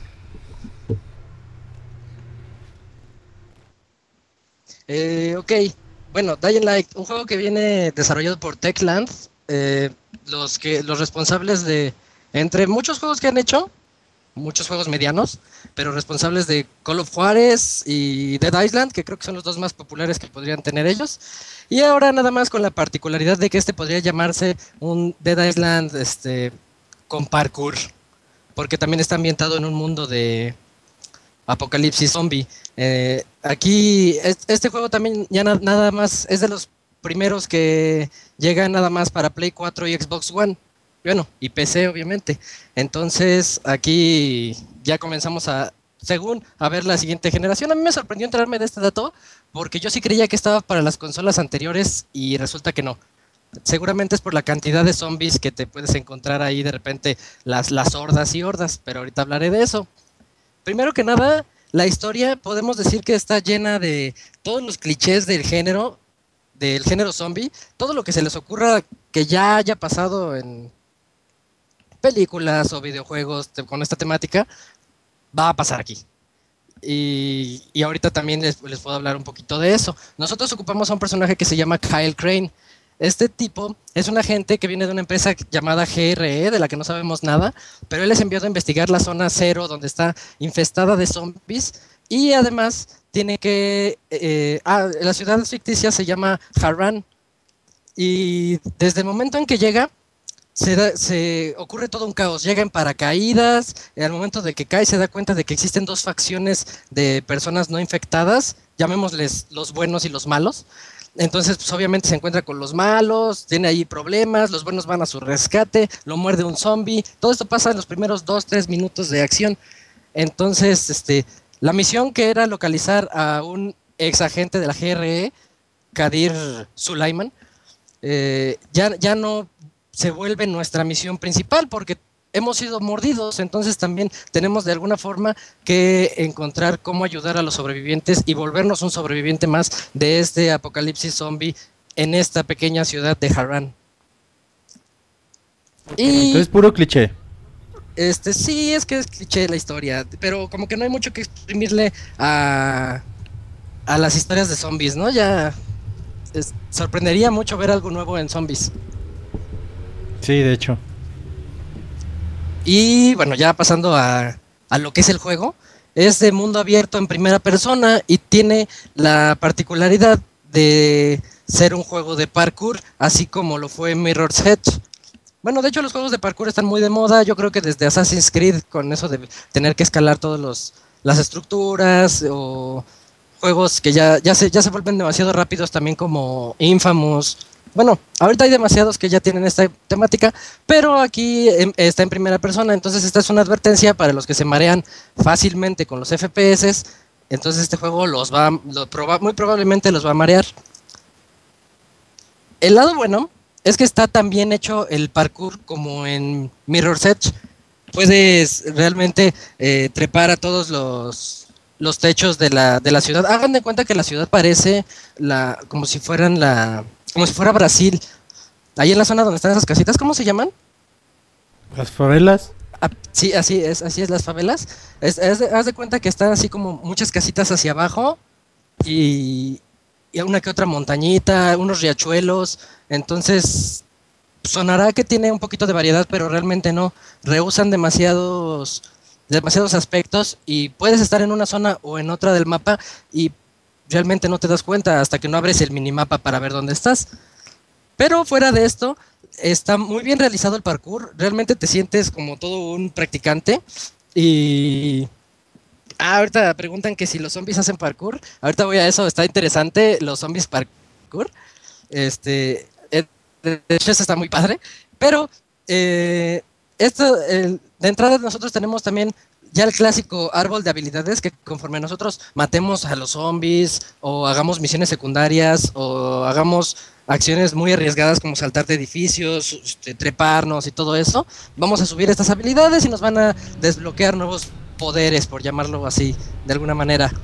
Este, Oye, la Isaac. forma de matar a los zombies también está padre porque realmente sí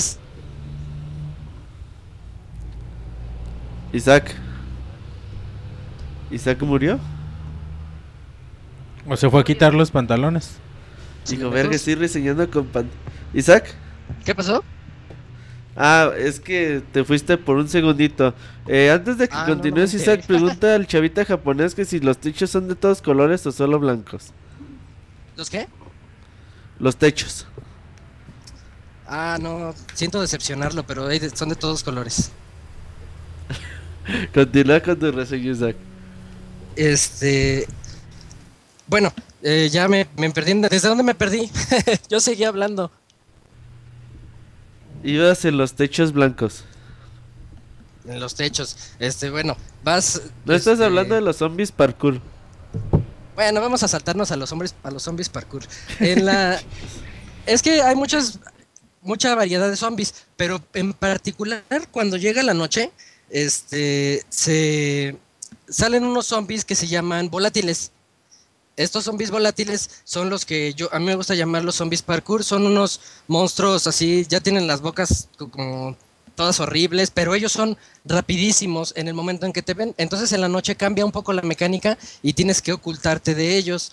En el radar, en el radar del juego sale su cono de visión, entonces tú puedes ir corriendo alrededor de ellos y tienes que evitar hacer ruidos o también evitar matar muchos zombies porque hacen mucho escándalo y luego luego vienen los zombies parkour a buscarte, los volátiles.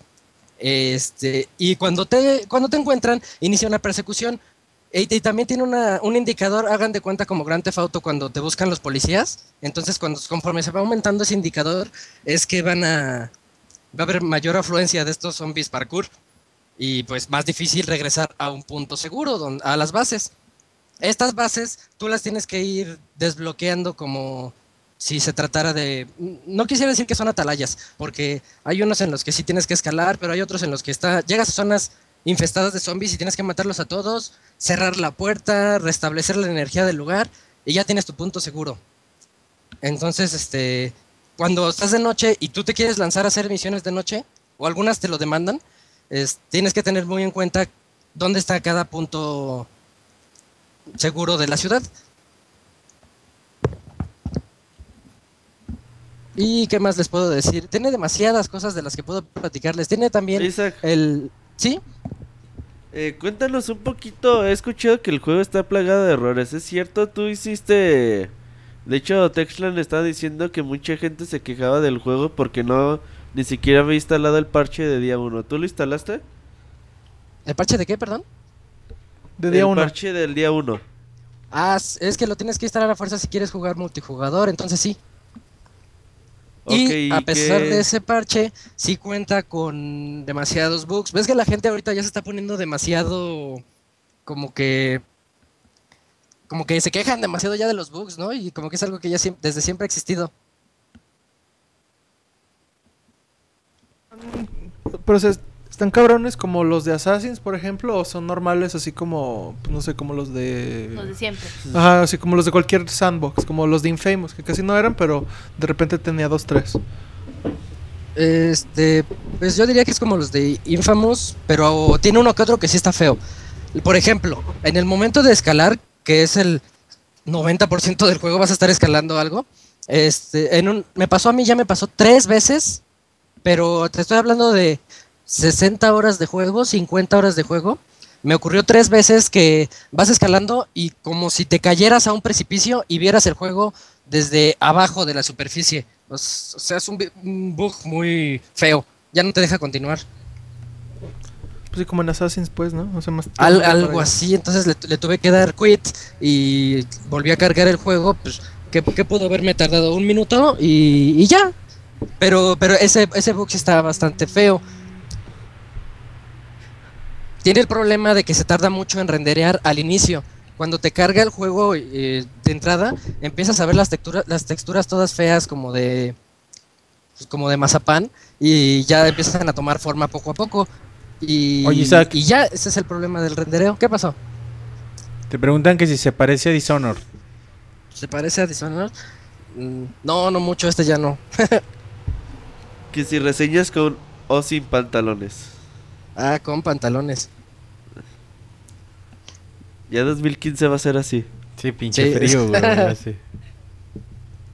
así no. Este, a ver, ¿qué- Isaac, qué más? continúa con tu reseña. ¿Qué tal gráficamente? Bueno. Este, gráficamente, como les decía, se ve, se ve muy bien, se ve muy padre. eh, cuando estás entre hordas y hordas de los zombies, realmente se... No, no te da... Realmente el juego, de, a primera vista puede parecer de un survival horror, pero no es survival y no es horror, no da miedo. Bueno, a menos que haya alguien a quien le den miedo los zombies que son lentos y que se tardan en atraparte, ¿no? Pero lo más terrorífico podría ser los zombies parkour que te tienes que apurar cuando te ven, pero no, no pasa nada. Y sobre el, aspecto gráfico les decía que se ve muy padre cuando estás en una zona repleta de zombies. La ambientación es muy buena. La ambientación, hagan de cuenta, a mí me gustaba mucho la primera temporada de Walking Dead y me recuerda a esa primera temporada de Walking Dead en, en términos de ambientación. Pero como tú eres un, un tipo experto en el parkour, cuando ves un zombie puedes saltar encima del zombie, treparte de un techo y ya corres rápido. En- o sea, en, en ese aspecto está bastante bien realizado. Donde, donde también falla es que yo una vez me, me preguntaste la semana pasada qué me parecía y te dije que dejó la vara en alto, que está muy bueno y que hasta podría ser Gotti. Pero el problema ahí es que apenas llevaba como 5 horas de juego. Ya después de jugar bastante te das cuenta que las misiones se vuelven rápidamente repetitivas. Eh, los también no ayuda nada que el diseño de los personajes es el mismo. Entonces, cuando alguien te dice, oye, necesito que lleves un paquete de este lugar a otro, ya le dices, ah, claro que sí, Ralph. Y luego te encuentras a otro que está exactamente igual, pero te dices, ah, sí, David, yo hago eso. Entonces, como que eso te saca mucho ahí de, del contexto del juego. Sientes que ya no estás jugando lo mismo, el, un- una historia tan congruente como, como parecía en un inicio. Entonces, entonces el juego te tiene de repente nada más así como de recadero. Tiene muchas O sea, es misiones de recadero. Es, eso es lo que no me gustó. Y también no cuenta con el clásico fast travel, el, el viaje rápido, cuando nada más le das clic a un punto seguro y ya apareces ahí. Entonces eso te forza a que vayas corriendo de, de un punto a otro del mapa. Ah, y los recados que te piden siempre son de esquina a esquina del mapa. Entonces eso se vuelve un poquito cansado ya a, a No la, a la larga. No, lo que está diciendo. Oye, oye, una pregunta, mm, no sé qué tan... Íntimo Parecido. puede ser. No, qué tan parecido está el juego a los Dead Island. De hecho, el juego yo siento que se parece más a un Mirror Edge, pero en mundo abierto, porque Dead Island se me parece un poquito como si fuera Fallout. Pero Ok. es que a grandes rasgos, no, es que sí, es un Dead Island con parkour. Nada más que está disfrazado, porque en Dead Island, cuando le pegas a los zombies, por ejemplo, te- como en Fallout, te dice, ya le quitaste tres puntos, como, como RPG, ¿no? Ya le quitaste tres puntos, ya le quitó tres puntos, cosas así. Y en este está disfrazado porque no te dice cuánto le quitaste, pero sí te tardas en, en eliminarlo. Y también progresivamente vas obteniendo armas más poderosas. Ah, las armas tienen una durabilidad y maniobrabilidad también, de acuerdo a cuál utilices. No es lo mismo utilizar un cuchillo que das cuchillazos rápidos pero débiles a un mazo que te tarda mucho, pero de un, de un solo mazo los decapitas prácticamente a los a los zombies. Entonces, en eso también está. A mí me pareció bueno el hecho de que se desgasten las armas eh, y que las puedas también. en- les puedes poner mejoras. Vas encontrando un montón de elementos ahí, este, electrónicos, químicos, baterías, diferentes cosas que después que obtienes las blueprints o los planos, te, te enseñan a... Ahora ya puedes hacer estrellas ninja con fuego o con electricidad o ponerle algún tipo de elemento a tu a tu bat, Oye, cosas Isaac, así. ¿Mm? Se a la Dead Rising, ¿no? Isaac. Eh, perdón, ya no los escuché. Isaac, decía Nacho que si similar a Dead Rising. Similar a Dead Rising. Mm, un poquito. En la poquito. combinar armas. Sí, poquito nada más. Pregunta Abril que si tiene jefes el juego. Si tiene jefes, eh, sí tiene, pero pero a manera de hordas a veces. Y los y los pocos jefes, es clásico que te encuentras, te presentan al nuevo zombie y, y ese es un jefe y ya después se convierte en un enemigo recurrente del juego, ¿no? Cualquiera. Ajá, entonces es de ese, es de ese tipo. Pregunta que si el juego siempre es siempre en línea. ¿Ocupas una conexión a internet para jugar? No, no, puedes jugar sin internet. La, la conexión es para poderte conectar con tus amigos o con cualquiera en cualquier momento y se convierte en un juego cooperativo en el que también de repente aleatoriamente salen retos de que, a ver, ahora el primero que llegue a tal punto gana o gana más puntos de habilidad para poder subir más rápido, ¿no? Entonces en eso es lo que también ayuda ayuda bastante, pero no no es necesario el, el jugar en línea siempre. De hecho, yo lo disfruté más jugándolo offline que online. Ok. Sí, güey, pues no sé, algo más que quieras agregar en la reseña, Isaac. Eh, pues, ¿qué, qué más les podría decir? El sonido, el sonido está, realmente es muy bueno, ahí en ese apartado está muy bueno. Incluso puedes identificar a cada zombie por el ruido que hacen. Luego, sabes cuál es, y eso, te sirve mucho. Suena como algo que podría no, no ser relevante, pero como tú vas corriendo así rapidísimo de un, de un punto a otro, y más de noche, y y de repente escuchas el rugido de los zombies que te, por ejemplo, unos que te lanzan ácido, entonces ya sabes más o menos hacia dónde te puedes ir, o los clásicos zombies bomba que van a explotar en cuanto te vean, o zombies que llaman a más zombies. Todo lo que ya conocemos del- de, este tipo de juegos va a ocurrir, pero, pero el, el apartado de sonido ayuda a identificarlos demasiado bien. Es un juego que es, yo lo, de- lo dejaría en, en un muy buen intento de hacer un, es que no es survival horror, es un, un juego de, de aventura, de acción-aventura. Entonces es un muy buen intento para hacer este tipo de, entregas, de, par- en- introducir al parkour en un mundo de zombies. Realmente está muy bueno. Las primeras dos horas son lentísimas. Tiene un prólogo diagonal tutorial que dura como hora y media. y dices, pues hasta qué horas voy a poder salir y ver que se hace de noche como se veía en los trailers, ¿no? Entonces, este, pues la- se van a tener que jugar esa hora y media, media pesadita. Ya después de eso, cuando te dejan libre, la pri- las primeras dos, tres horas es fantástico. Dices, puedo hacer lo que yo quiera, puedo agarrar cualquier elemento y golpear a los zombies, y se siente muy rápido. Pero ya después de eso te das cuenta que nada más te traen de recadero. Y si no estás haciendo una, una misión principal, porque esas sí están buenas, pero si estás haciendo unas misiones secundarias, realmente sientes que no añaden algo extra, aparte de los puntos que te puedan dar para mejorar a tu personaje. Entonces, ¿recomiendas la compra de Dying Light? Yo lo recomendaría. Este, es que sí lo recomiendo, pero no ahorita. Es de esos juegos que les voy a decir, pues aguántense tantito, no tarda en bajar de precio. Ya no tarda en, en bajar, yo creo que un, un mes más y... Hola, Moy. Ándale, voy No, a aplicar la el del Moy Moy. es espérense tres años a Ya, que cueste un, un día de estos va a estar a un dólar en Steam. o lo van a regalar en la Plus. No, pero es que sí está muy bueno. Diría que si les gustan los zombies, si les gusta Walking Dead y les gusta Mirror's Edge, les va a fascinar el juego. Sí está bueno, es un Ah, bueno. buen juego. Y más si se dedican un poquito a hacer las misiones principales porque esas sí están buenas. compro el juego.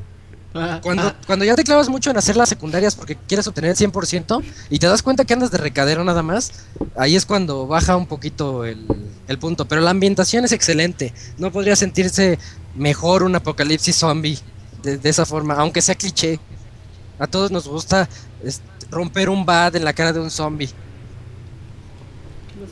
Sí, aquí no, pues, eh, pues muchas gracias Isaac por participar en este podcast 222. La primera de 70, La vayan primera de 70 reseñas para que vayan contando ahí, no faltará quien lleve la cuenta.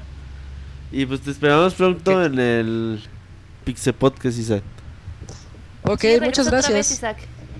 Adiós. Sí, Bye. Gracias, abrazo. hasta luego. Gracias, bye. Bueno, pues así terminamos las reseñas. Buenas, buenos juegos, Capitán Honguito y Dying Light. Ahí para, para que los consideren. Eh, La próxima semana, Monchis, vamos a tener reseñas de, de Legend of Zelda Maya's Mask. Ahí para que les 3D. cuentes poquito, güey, porque ya tienes les como cuento todo, güey. un mes jugando, Monchis. Nah. Tengo un par de ¿Todavía no lo semanitas. acabas? No, lo acabo en un día, ese juego. Entonces, Monchis, pues vámonos. Vámonos a los lanzamientos del mes. Y ahorita venimos, no se vayan. No,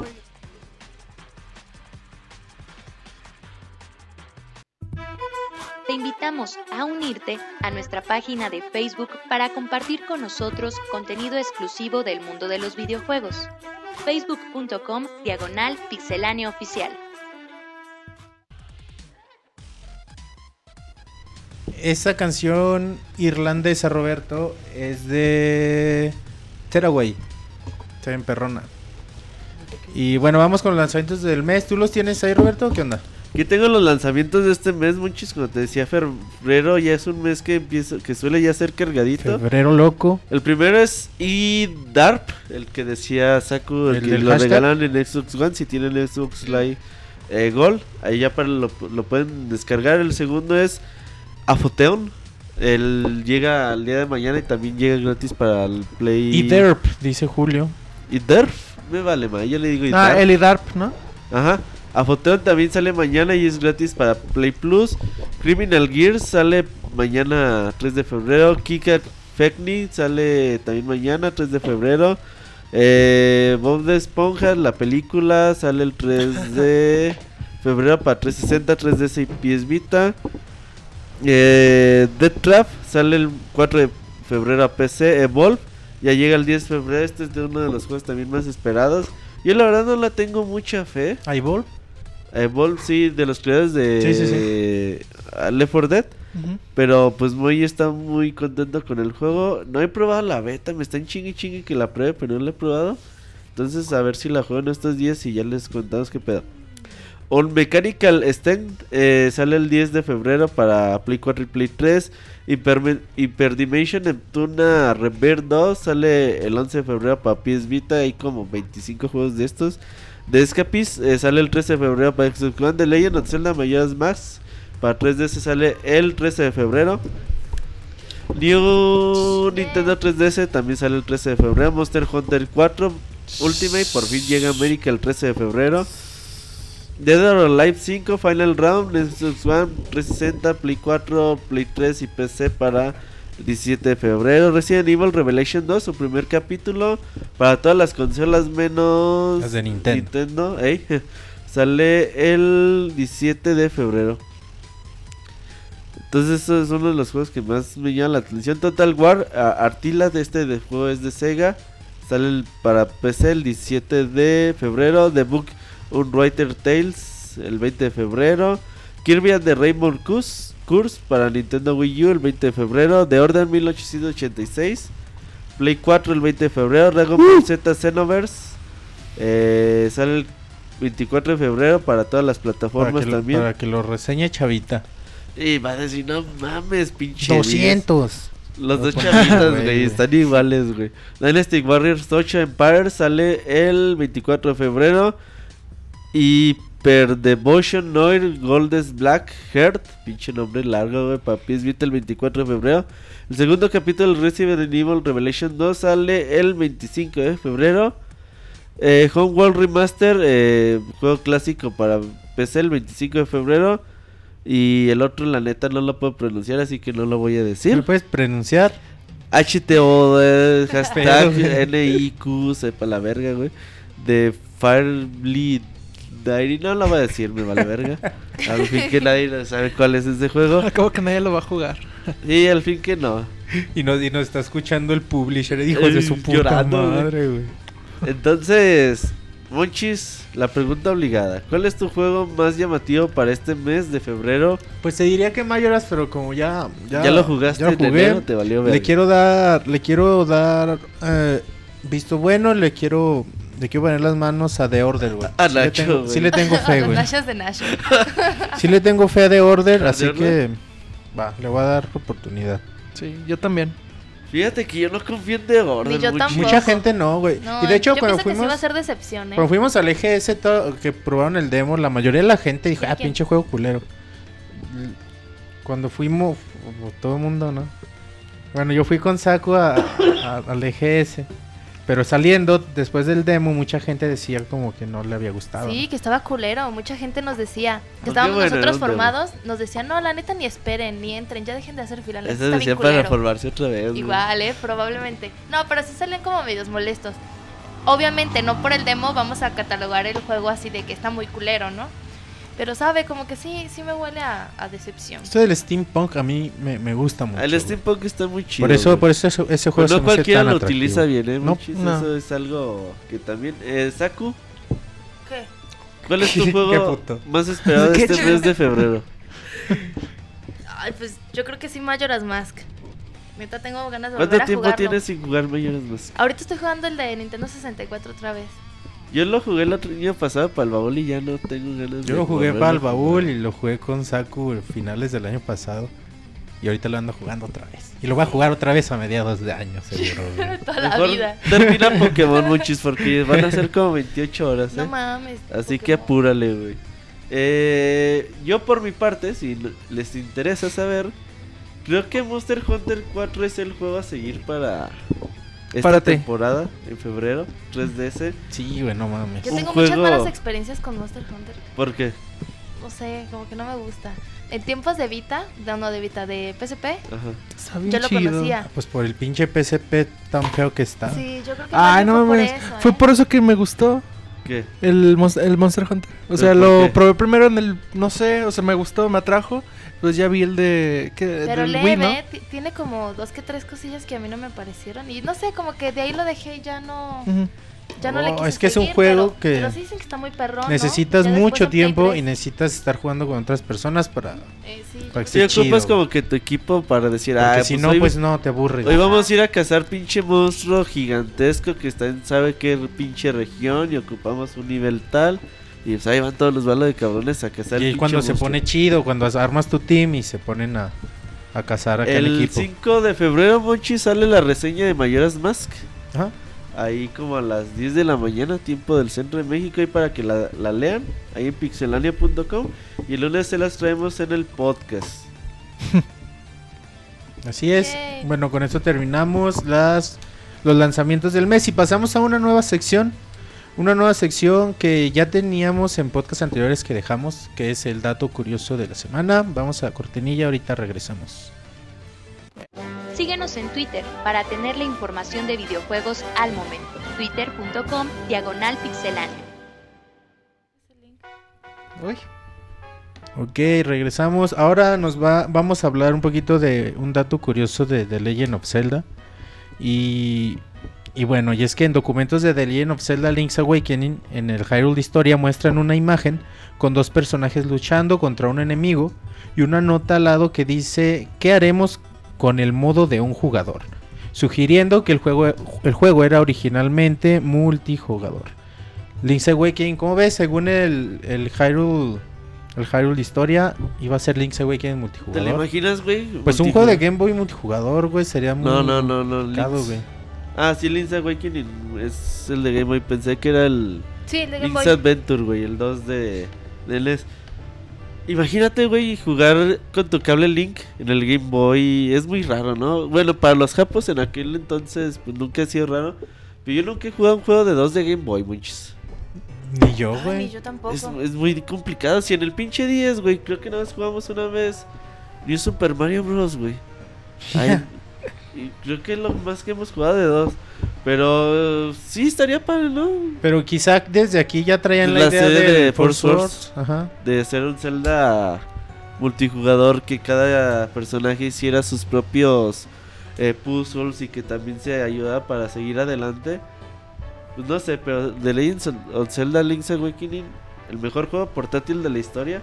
Sin pedo. Échale un vistazo para que ahí vale como 50 pesos en la eShop por si nunca lo han tenido. El de Game Boy Color En es una maravilla. Sí, va a ser 50 una buena compra, la neta. Tú porque estafaste a una señora en Un el señor. Eres un- te vas a ir al infierno por eso, güey. No, el señor estafaba a la gente y yo. ¿Qué le dijiste? Es Fue negro, es karma, pirata, güey, fue don. karma, güey. Sí, le dije. Sí, Le doy qué 50 poca. don es negro. A lo mejor le daba de comer a su familia de su 50 negocio. varos, pues, sí se ajustaban una torta. pero nomás una, güey. Entonces, pues, eh, semana con semana les vamos a traer un dato curioso. eh, se los prometemos. Eh, los va a buscar Monchis. Va a hacer ahí eh, inspección a toda su biblioteca de videojuegos que tiene ahí. O Wikimoy. Y, eh, eh, Moy, también puede ser. Entonces, pues vamos a saludos, Monchis, y ahorita venimos. Vámonos. Manda tus saludos y comentarios a nuestro correo podcast.pixelania.com. Ok, mientras Saku hace su desmadre. A ver. Sí, a ver. Saku hace su desmadre y dice, sí se escucha. no, Saku. Ya estamos al aire. Ya, dale. Ya, ya estamos. Listo, Saku. ¿Te avientes el primero o lo leo yo? Vale, me aviento el primero. Pues ¿El dice primer qué? el primer correo, el Ah, primer saludo. ¿Y qué pasó, Roberto? No, pues es que la gente no sabe si es saludo, Facebook o Twitter. andan de locas. Correo, pero- correo podcast arroba pixelania.com. Sí, sigan mandando sus correos. Elias Cordero dice: Buenas las tengan, personajes del Pixe Podcast. Les escribo para recordarles que solo nos faltan 102 podcasts para verlos en vivo y a todo color, carita feliz. Como que los cuenta, ¿verdad? ¿Qué onda? Sí. Está buenísimo, ni nosotros Es los que muchos le prometió que en el 300 ya iba a hacer ¿Yo? video. Lo prometió Martín, así que ya no vale, güey. Las promesas de Martín. Pero ¿por qué no se produce, se gestiona? ¿Tú quieres salir en vivo con tu cara ahí, Nachito? No, pero pues, bueno, Es- me da igual. Sí. Sí, que te vean jugando chido. ahí 3DS, iba a decir, este Miki, pone atención. Y dice, preguntas para quien desee responderlas, así dice. ¿Saben por qué no pueden comprar juegos de PSP de manera digital en, en desde la PS PS Vita. Vita? Me refiero a que, por ejemplo, quería comprarme el Valkyria Chronicles, pero no está, pero hay otros como tipo Disgaea. Disgaea o Metal Gear Solid Peace Walker. No todos los juegos son compatibles con PS Vita. Ajá. Ahí está su respuesta y dice, hablando de Metal Gear, ¿es cierto que en la HD Collection de Vita no viene el Peace Walker? No, no viene. No más viene. viene el 2 y el 3. Dice, ¿quién reseñará Codename Steam? Seguramente voy. ¿Cuándo regresa Seveland a las reseñas? Pinche se ve la chafa, güey. Quería regresar a Pixelania, güey. Me rogó, güey, para regresar. Le dije, Simón. Y ah, Simón, nada más que tengo mucho trabajo. Luego te hablo. Y bueno, en el 2017, por ya, favor. Le valió verga. Muy película favorita no vino muy. Bueno, Pero me seguramente es Loca Academia de Policía, güey, algo así. Ándale, sí, sí. ¿Fue la de cuál? Hay ¿Cuál como era? 20 películas que es Loca Academia de algo, ¿no, güey? Nunca he visto De alguna. pilotos y ¿Cuál de recomendó la vez policía. pasada la de Shaolin Soccer? No A mames. sí Esa pasó. es Shaolin Bueno, y dice, este, bueno, me despido, no sin antes pedir un albur, un albur del Rica y un saludo de Robert. No vino. No vino, así Rica que le mando un saludo Creo que está cerca del hoyo, otra vez. No, esperemos del que hoyo no. del Moy. del Moy. Un saludo. Elías. Cordero. Francisco. Ay, perdón. Francisco Hernández dice: ¿Qué onda, pixeloquillas de la vida y del amor? Espero que estén muy bien y no muriendo de frío como yo. Acá en Monterrey está comenzando el frío perro con lluvia que no se quita. Aquí también está lloviendo y también hace frío. Un chingo. Pasando a otra cosa, les comento. Ya se llenó el disco duro interno de Wii U e intenté ponerle el que tengo, pero tal parece que necesita formatearlo para usar un Wii U. Mi pregunta es si lo formateo para uso en Wii U, ¿lo puedo seguir usando para mi info, música, datos y esas cosas?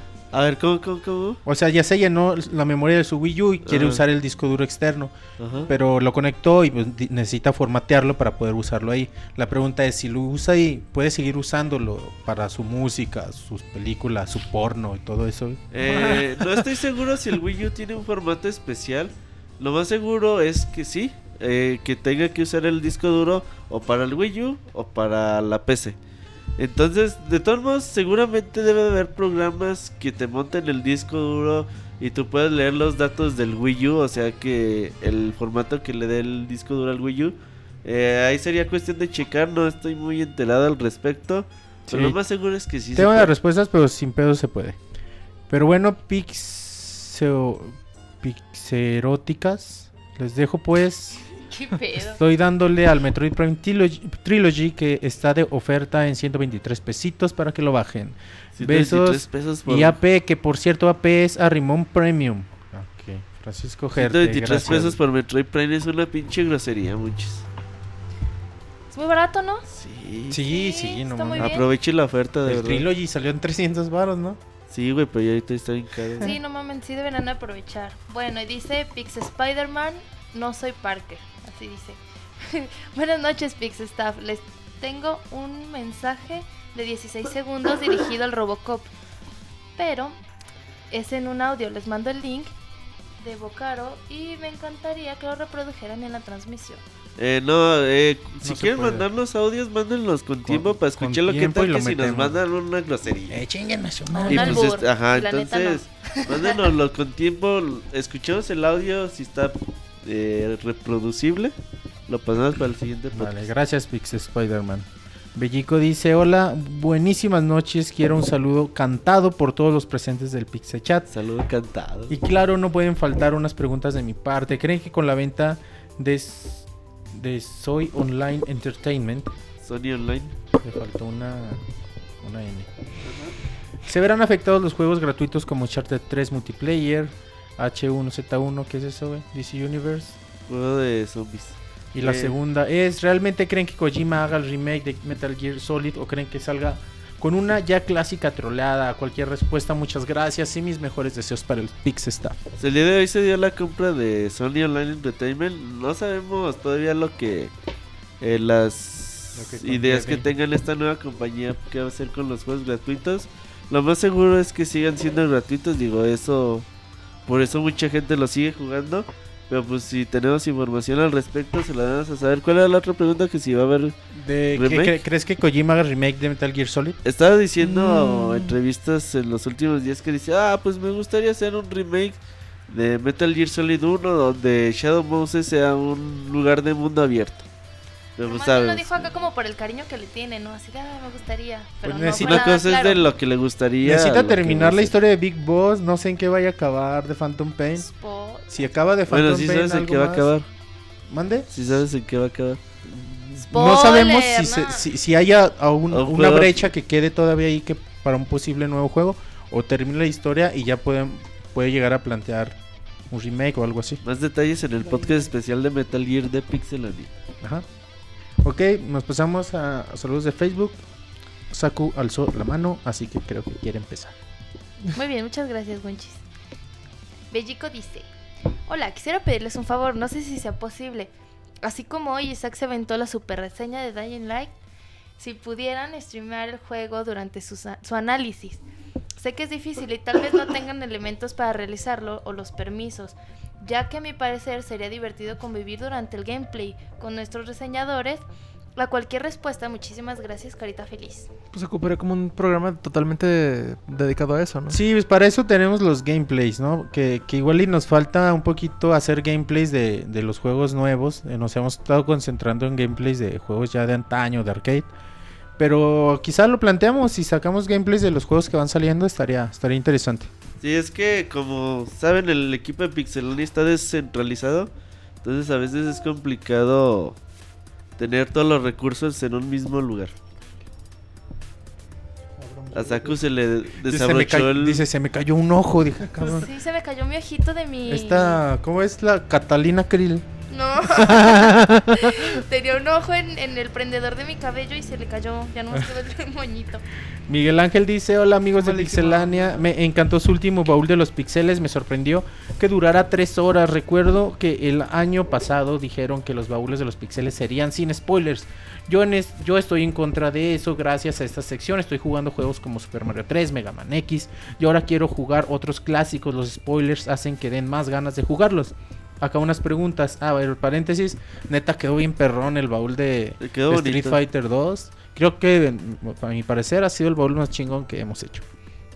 Y va a haber muchos más. Ajá. eh, acá unas preguntas. ¿Cuánto me cuesta un juego de Super Nintendo en tienda Wii? Como Eh, 50 6 baros. dólares. Ajá. Ah, bueno, ya. Como 70, 80 baros. Ya que los benditos puntos Wii nunca se vendieron por acá.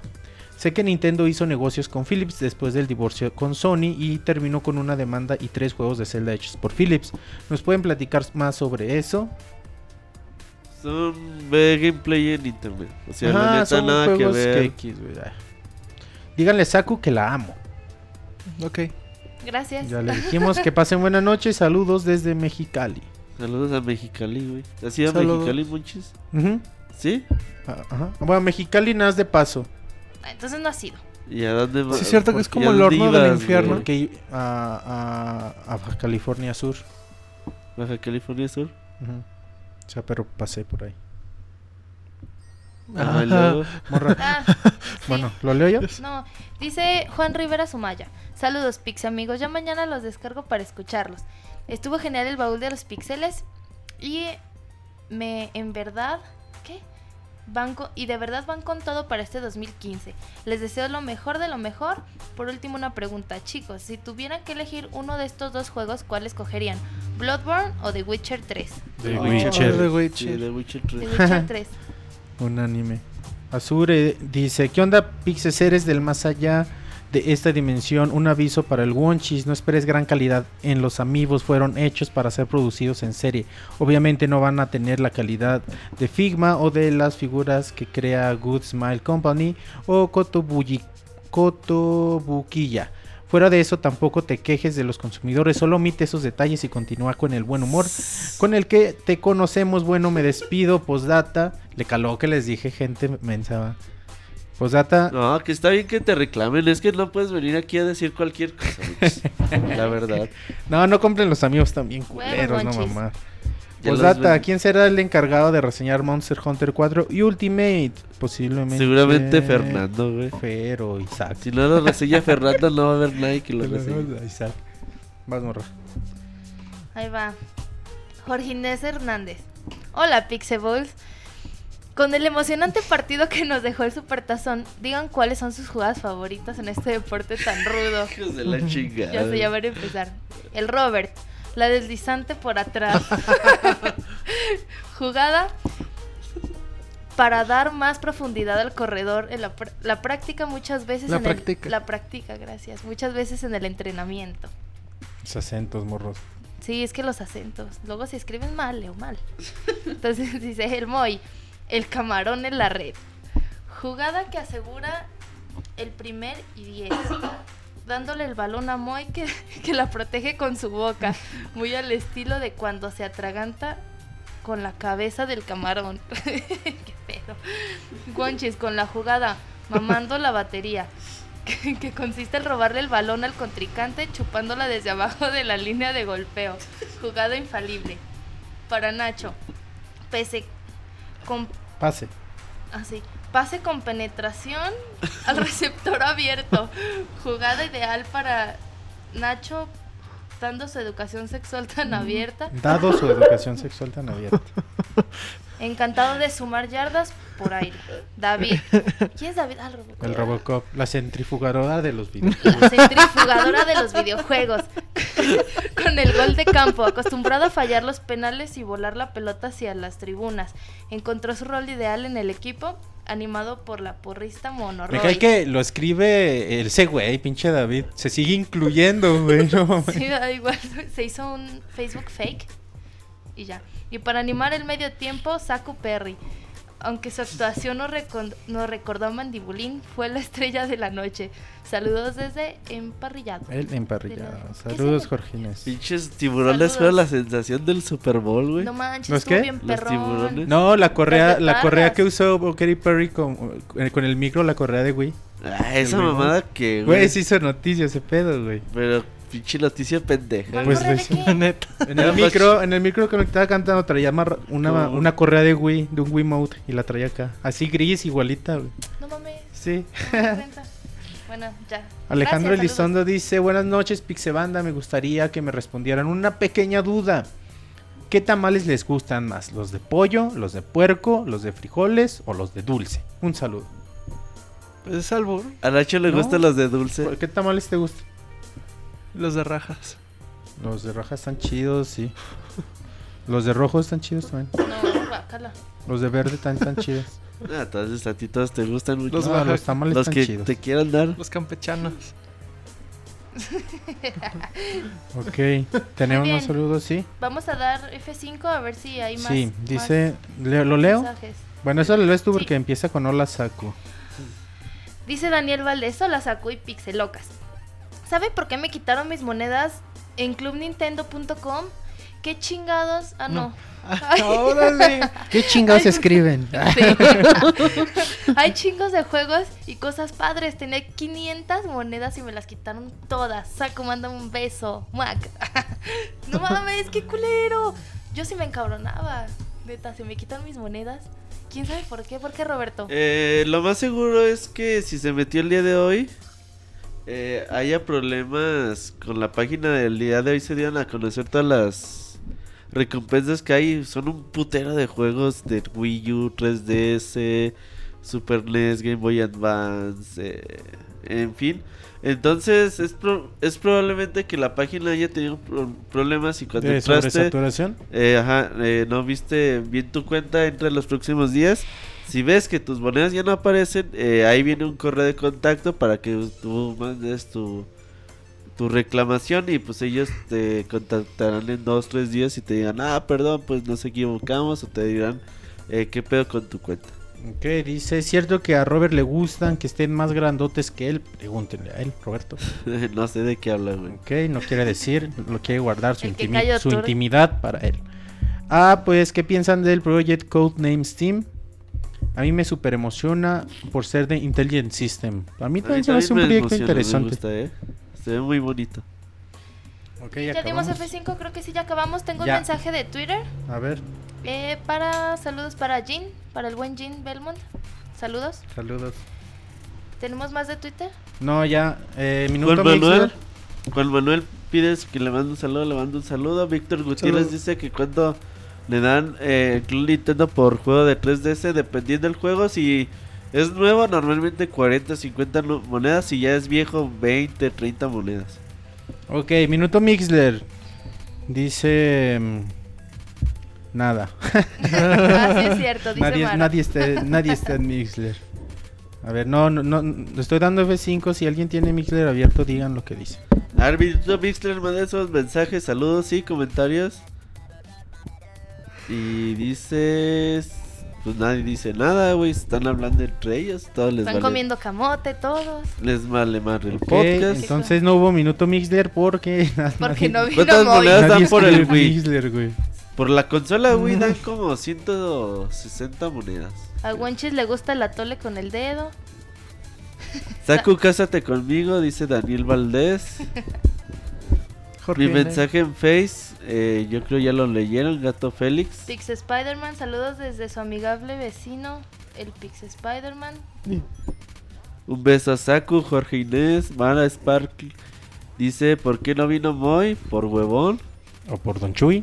Una de dos. Un saludo al chavita japonés que anda ahí en el chat. A lo mejor vamos a tener nueva sección con el chavita japonés. Todo depende si el chavita japonés se pone las pilas. Luego me manda a sus fans, güey. A que me estén chingando ahí en Twitter, güey. Saludos, mofo. Yo quiero que me manden un saludo, manden su bendición porque mañana tengo examen y en vez de estudiar ando escuchando el podcast, dice Daniel, ¿no? Bien, bien, amigo. Tú contesta pura. Así, vale verga. Eh, alguna le has de atinar. Ey. Saludos para el hermano de Memo Acuña, que hoy es su cumpleaños. Felicidades. Motomedia o cómo se dice, Mofomedia, güey. Dice que anda jugando Zelda Link Between Worlds. Buen juego. Ricardo murió. Probablemente, lo sabemos. Él no, él no avisa, él, le vale- él viene o no viene. jefe. ¿Quiere nueva sección con el chavita japonés? Sí, vamos a tener nueva sección con el chavita japonés. Saludos a Omar. Eh, saludos a su hermano Omar Acuña, que hoy es su cumple. Dice Memo Acuña. Haz un saludo a Omar Acuña. Cántale las. ¿Sí? Sí. Pues es que yo. Es que yo no te pongo atención. Ajá. Sí, ya sé. Mándale mañanitas, Nacho, cántale. ¿A quién? A Omar A un Acuña. hermano. Estas son las mañanitas. No, no sé. No, eso es de Moy. Dice Monchis que a él no le sale nada. No sé de qué está Ah, ya hablando. me salieron los saludos. Es que no cargaba el chat. Saludo a todos los que nos descargan y nos escuchan en el transporte público. Saludos, Bellico. Saludos. Oye, ¿quién irá oyendo en este momento, güey? En el micro, güey, el podcast. En el micro, En el micro, güey. no sé. Pues ya acabamos, Roberto Minuto Mixler. ¿Algo que Tenemos- quieran agregar antes de despedirnos? 42 segundos antes de despedirnos, güey. Hoy acabamos temprano, ¿no? Mm, sí. Pues gracias a Dios porque seguramente mi internet no me va a dejar subir el podcast. Sí, ¿verdad? Ahí para que no estén chingando a las 5 de la mañana que no pueden descargarlo. Yo voy a hacer todo lo posible. Y si a las 2 ya no se pudo, pues no se pudo. Mañana temprano le digo a Hugo que lo suba Ok. o a Fernando. Muchas Pero- gracias, muchas gracias a to- todos los que nos acompañaban en este Pixel Podcast 222. Recuerden visitarnos en Facebook, Pixelania Oficial, YouTube, Pixelania Oficial también, Twitter, arroba Pixelania. Descarguen este podcast en iTunes. eh, dejen su valoración, sus comentarios en todos lados, nos ayuda mucho. Ayúdenos con sus retweets, con sus faps. Bueno, con sus faps no sirven para nada, pero ayúdenos con sus retweets, que de verdad sí nos hacen un parote. Sí, Así- muchas gracias a todos. Ah, ¿Cuánto nos falta, Roberto? Vámonos. Gracias a todos. Bye. Bye.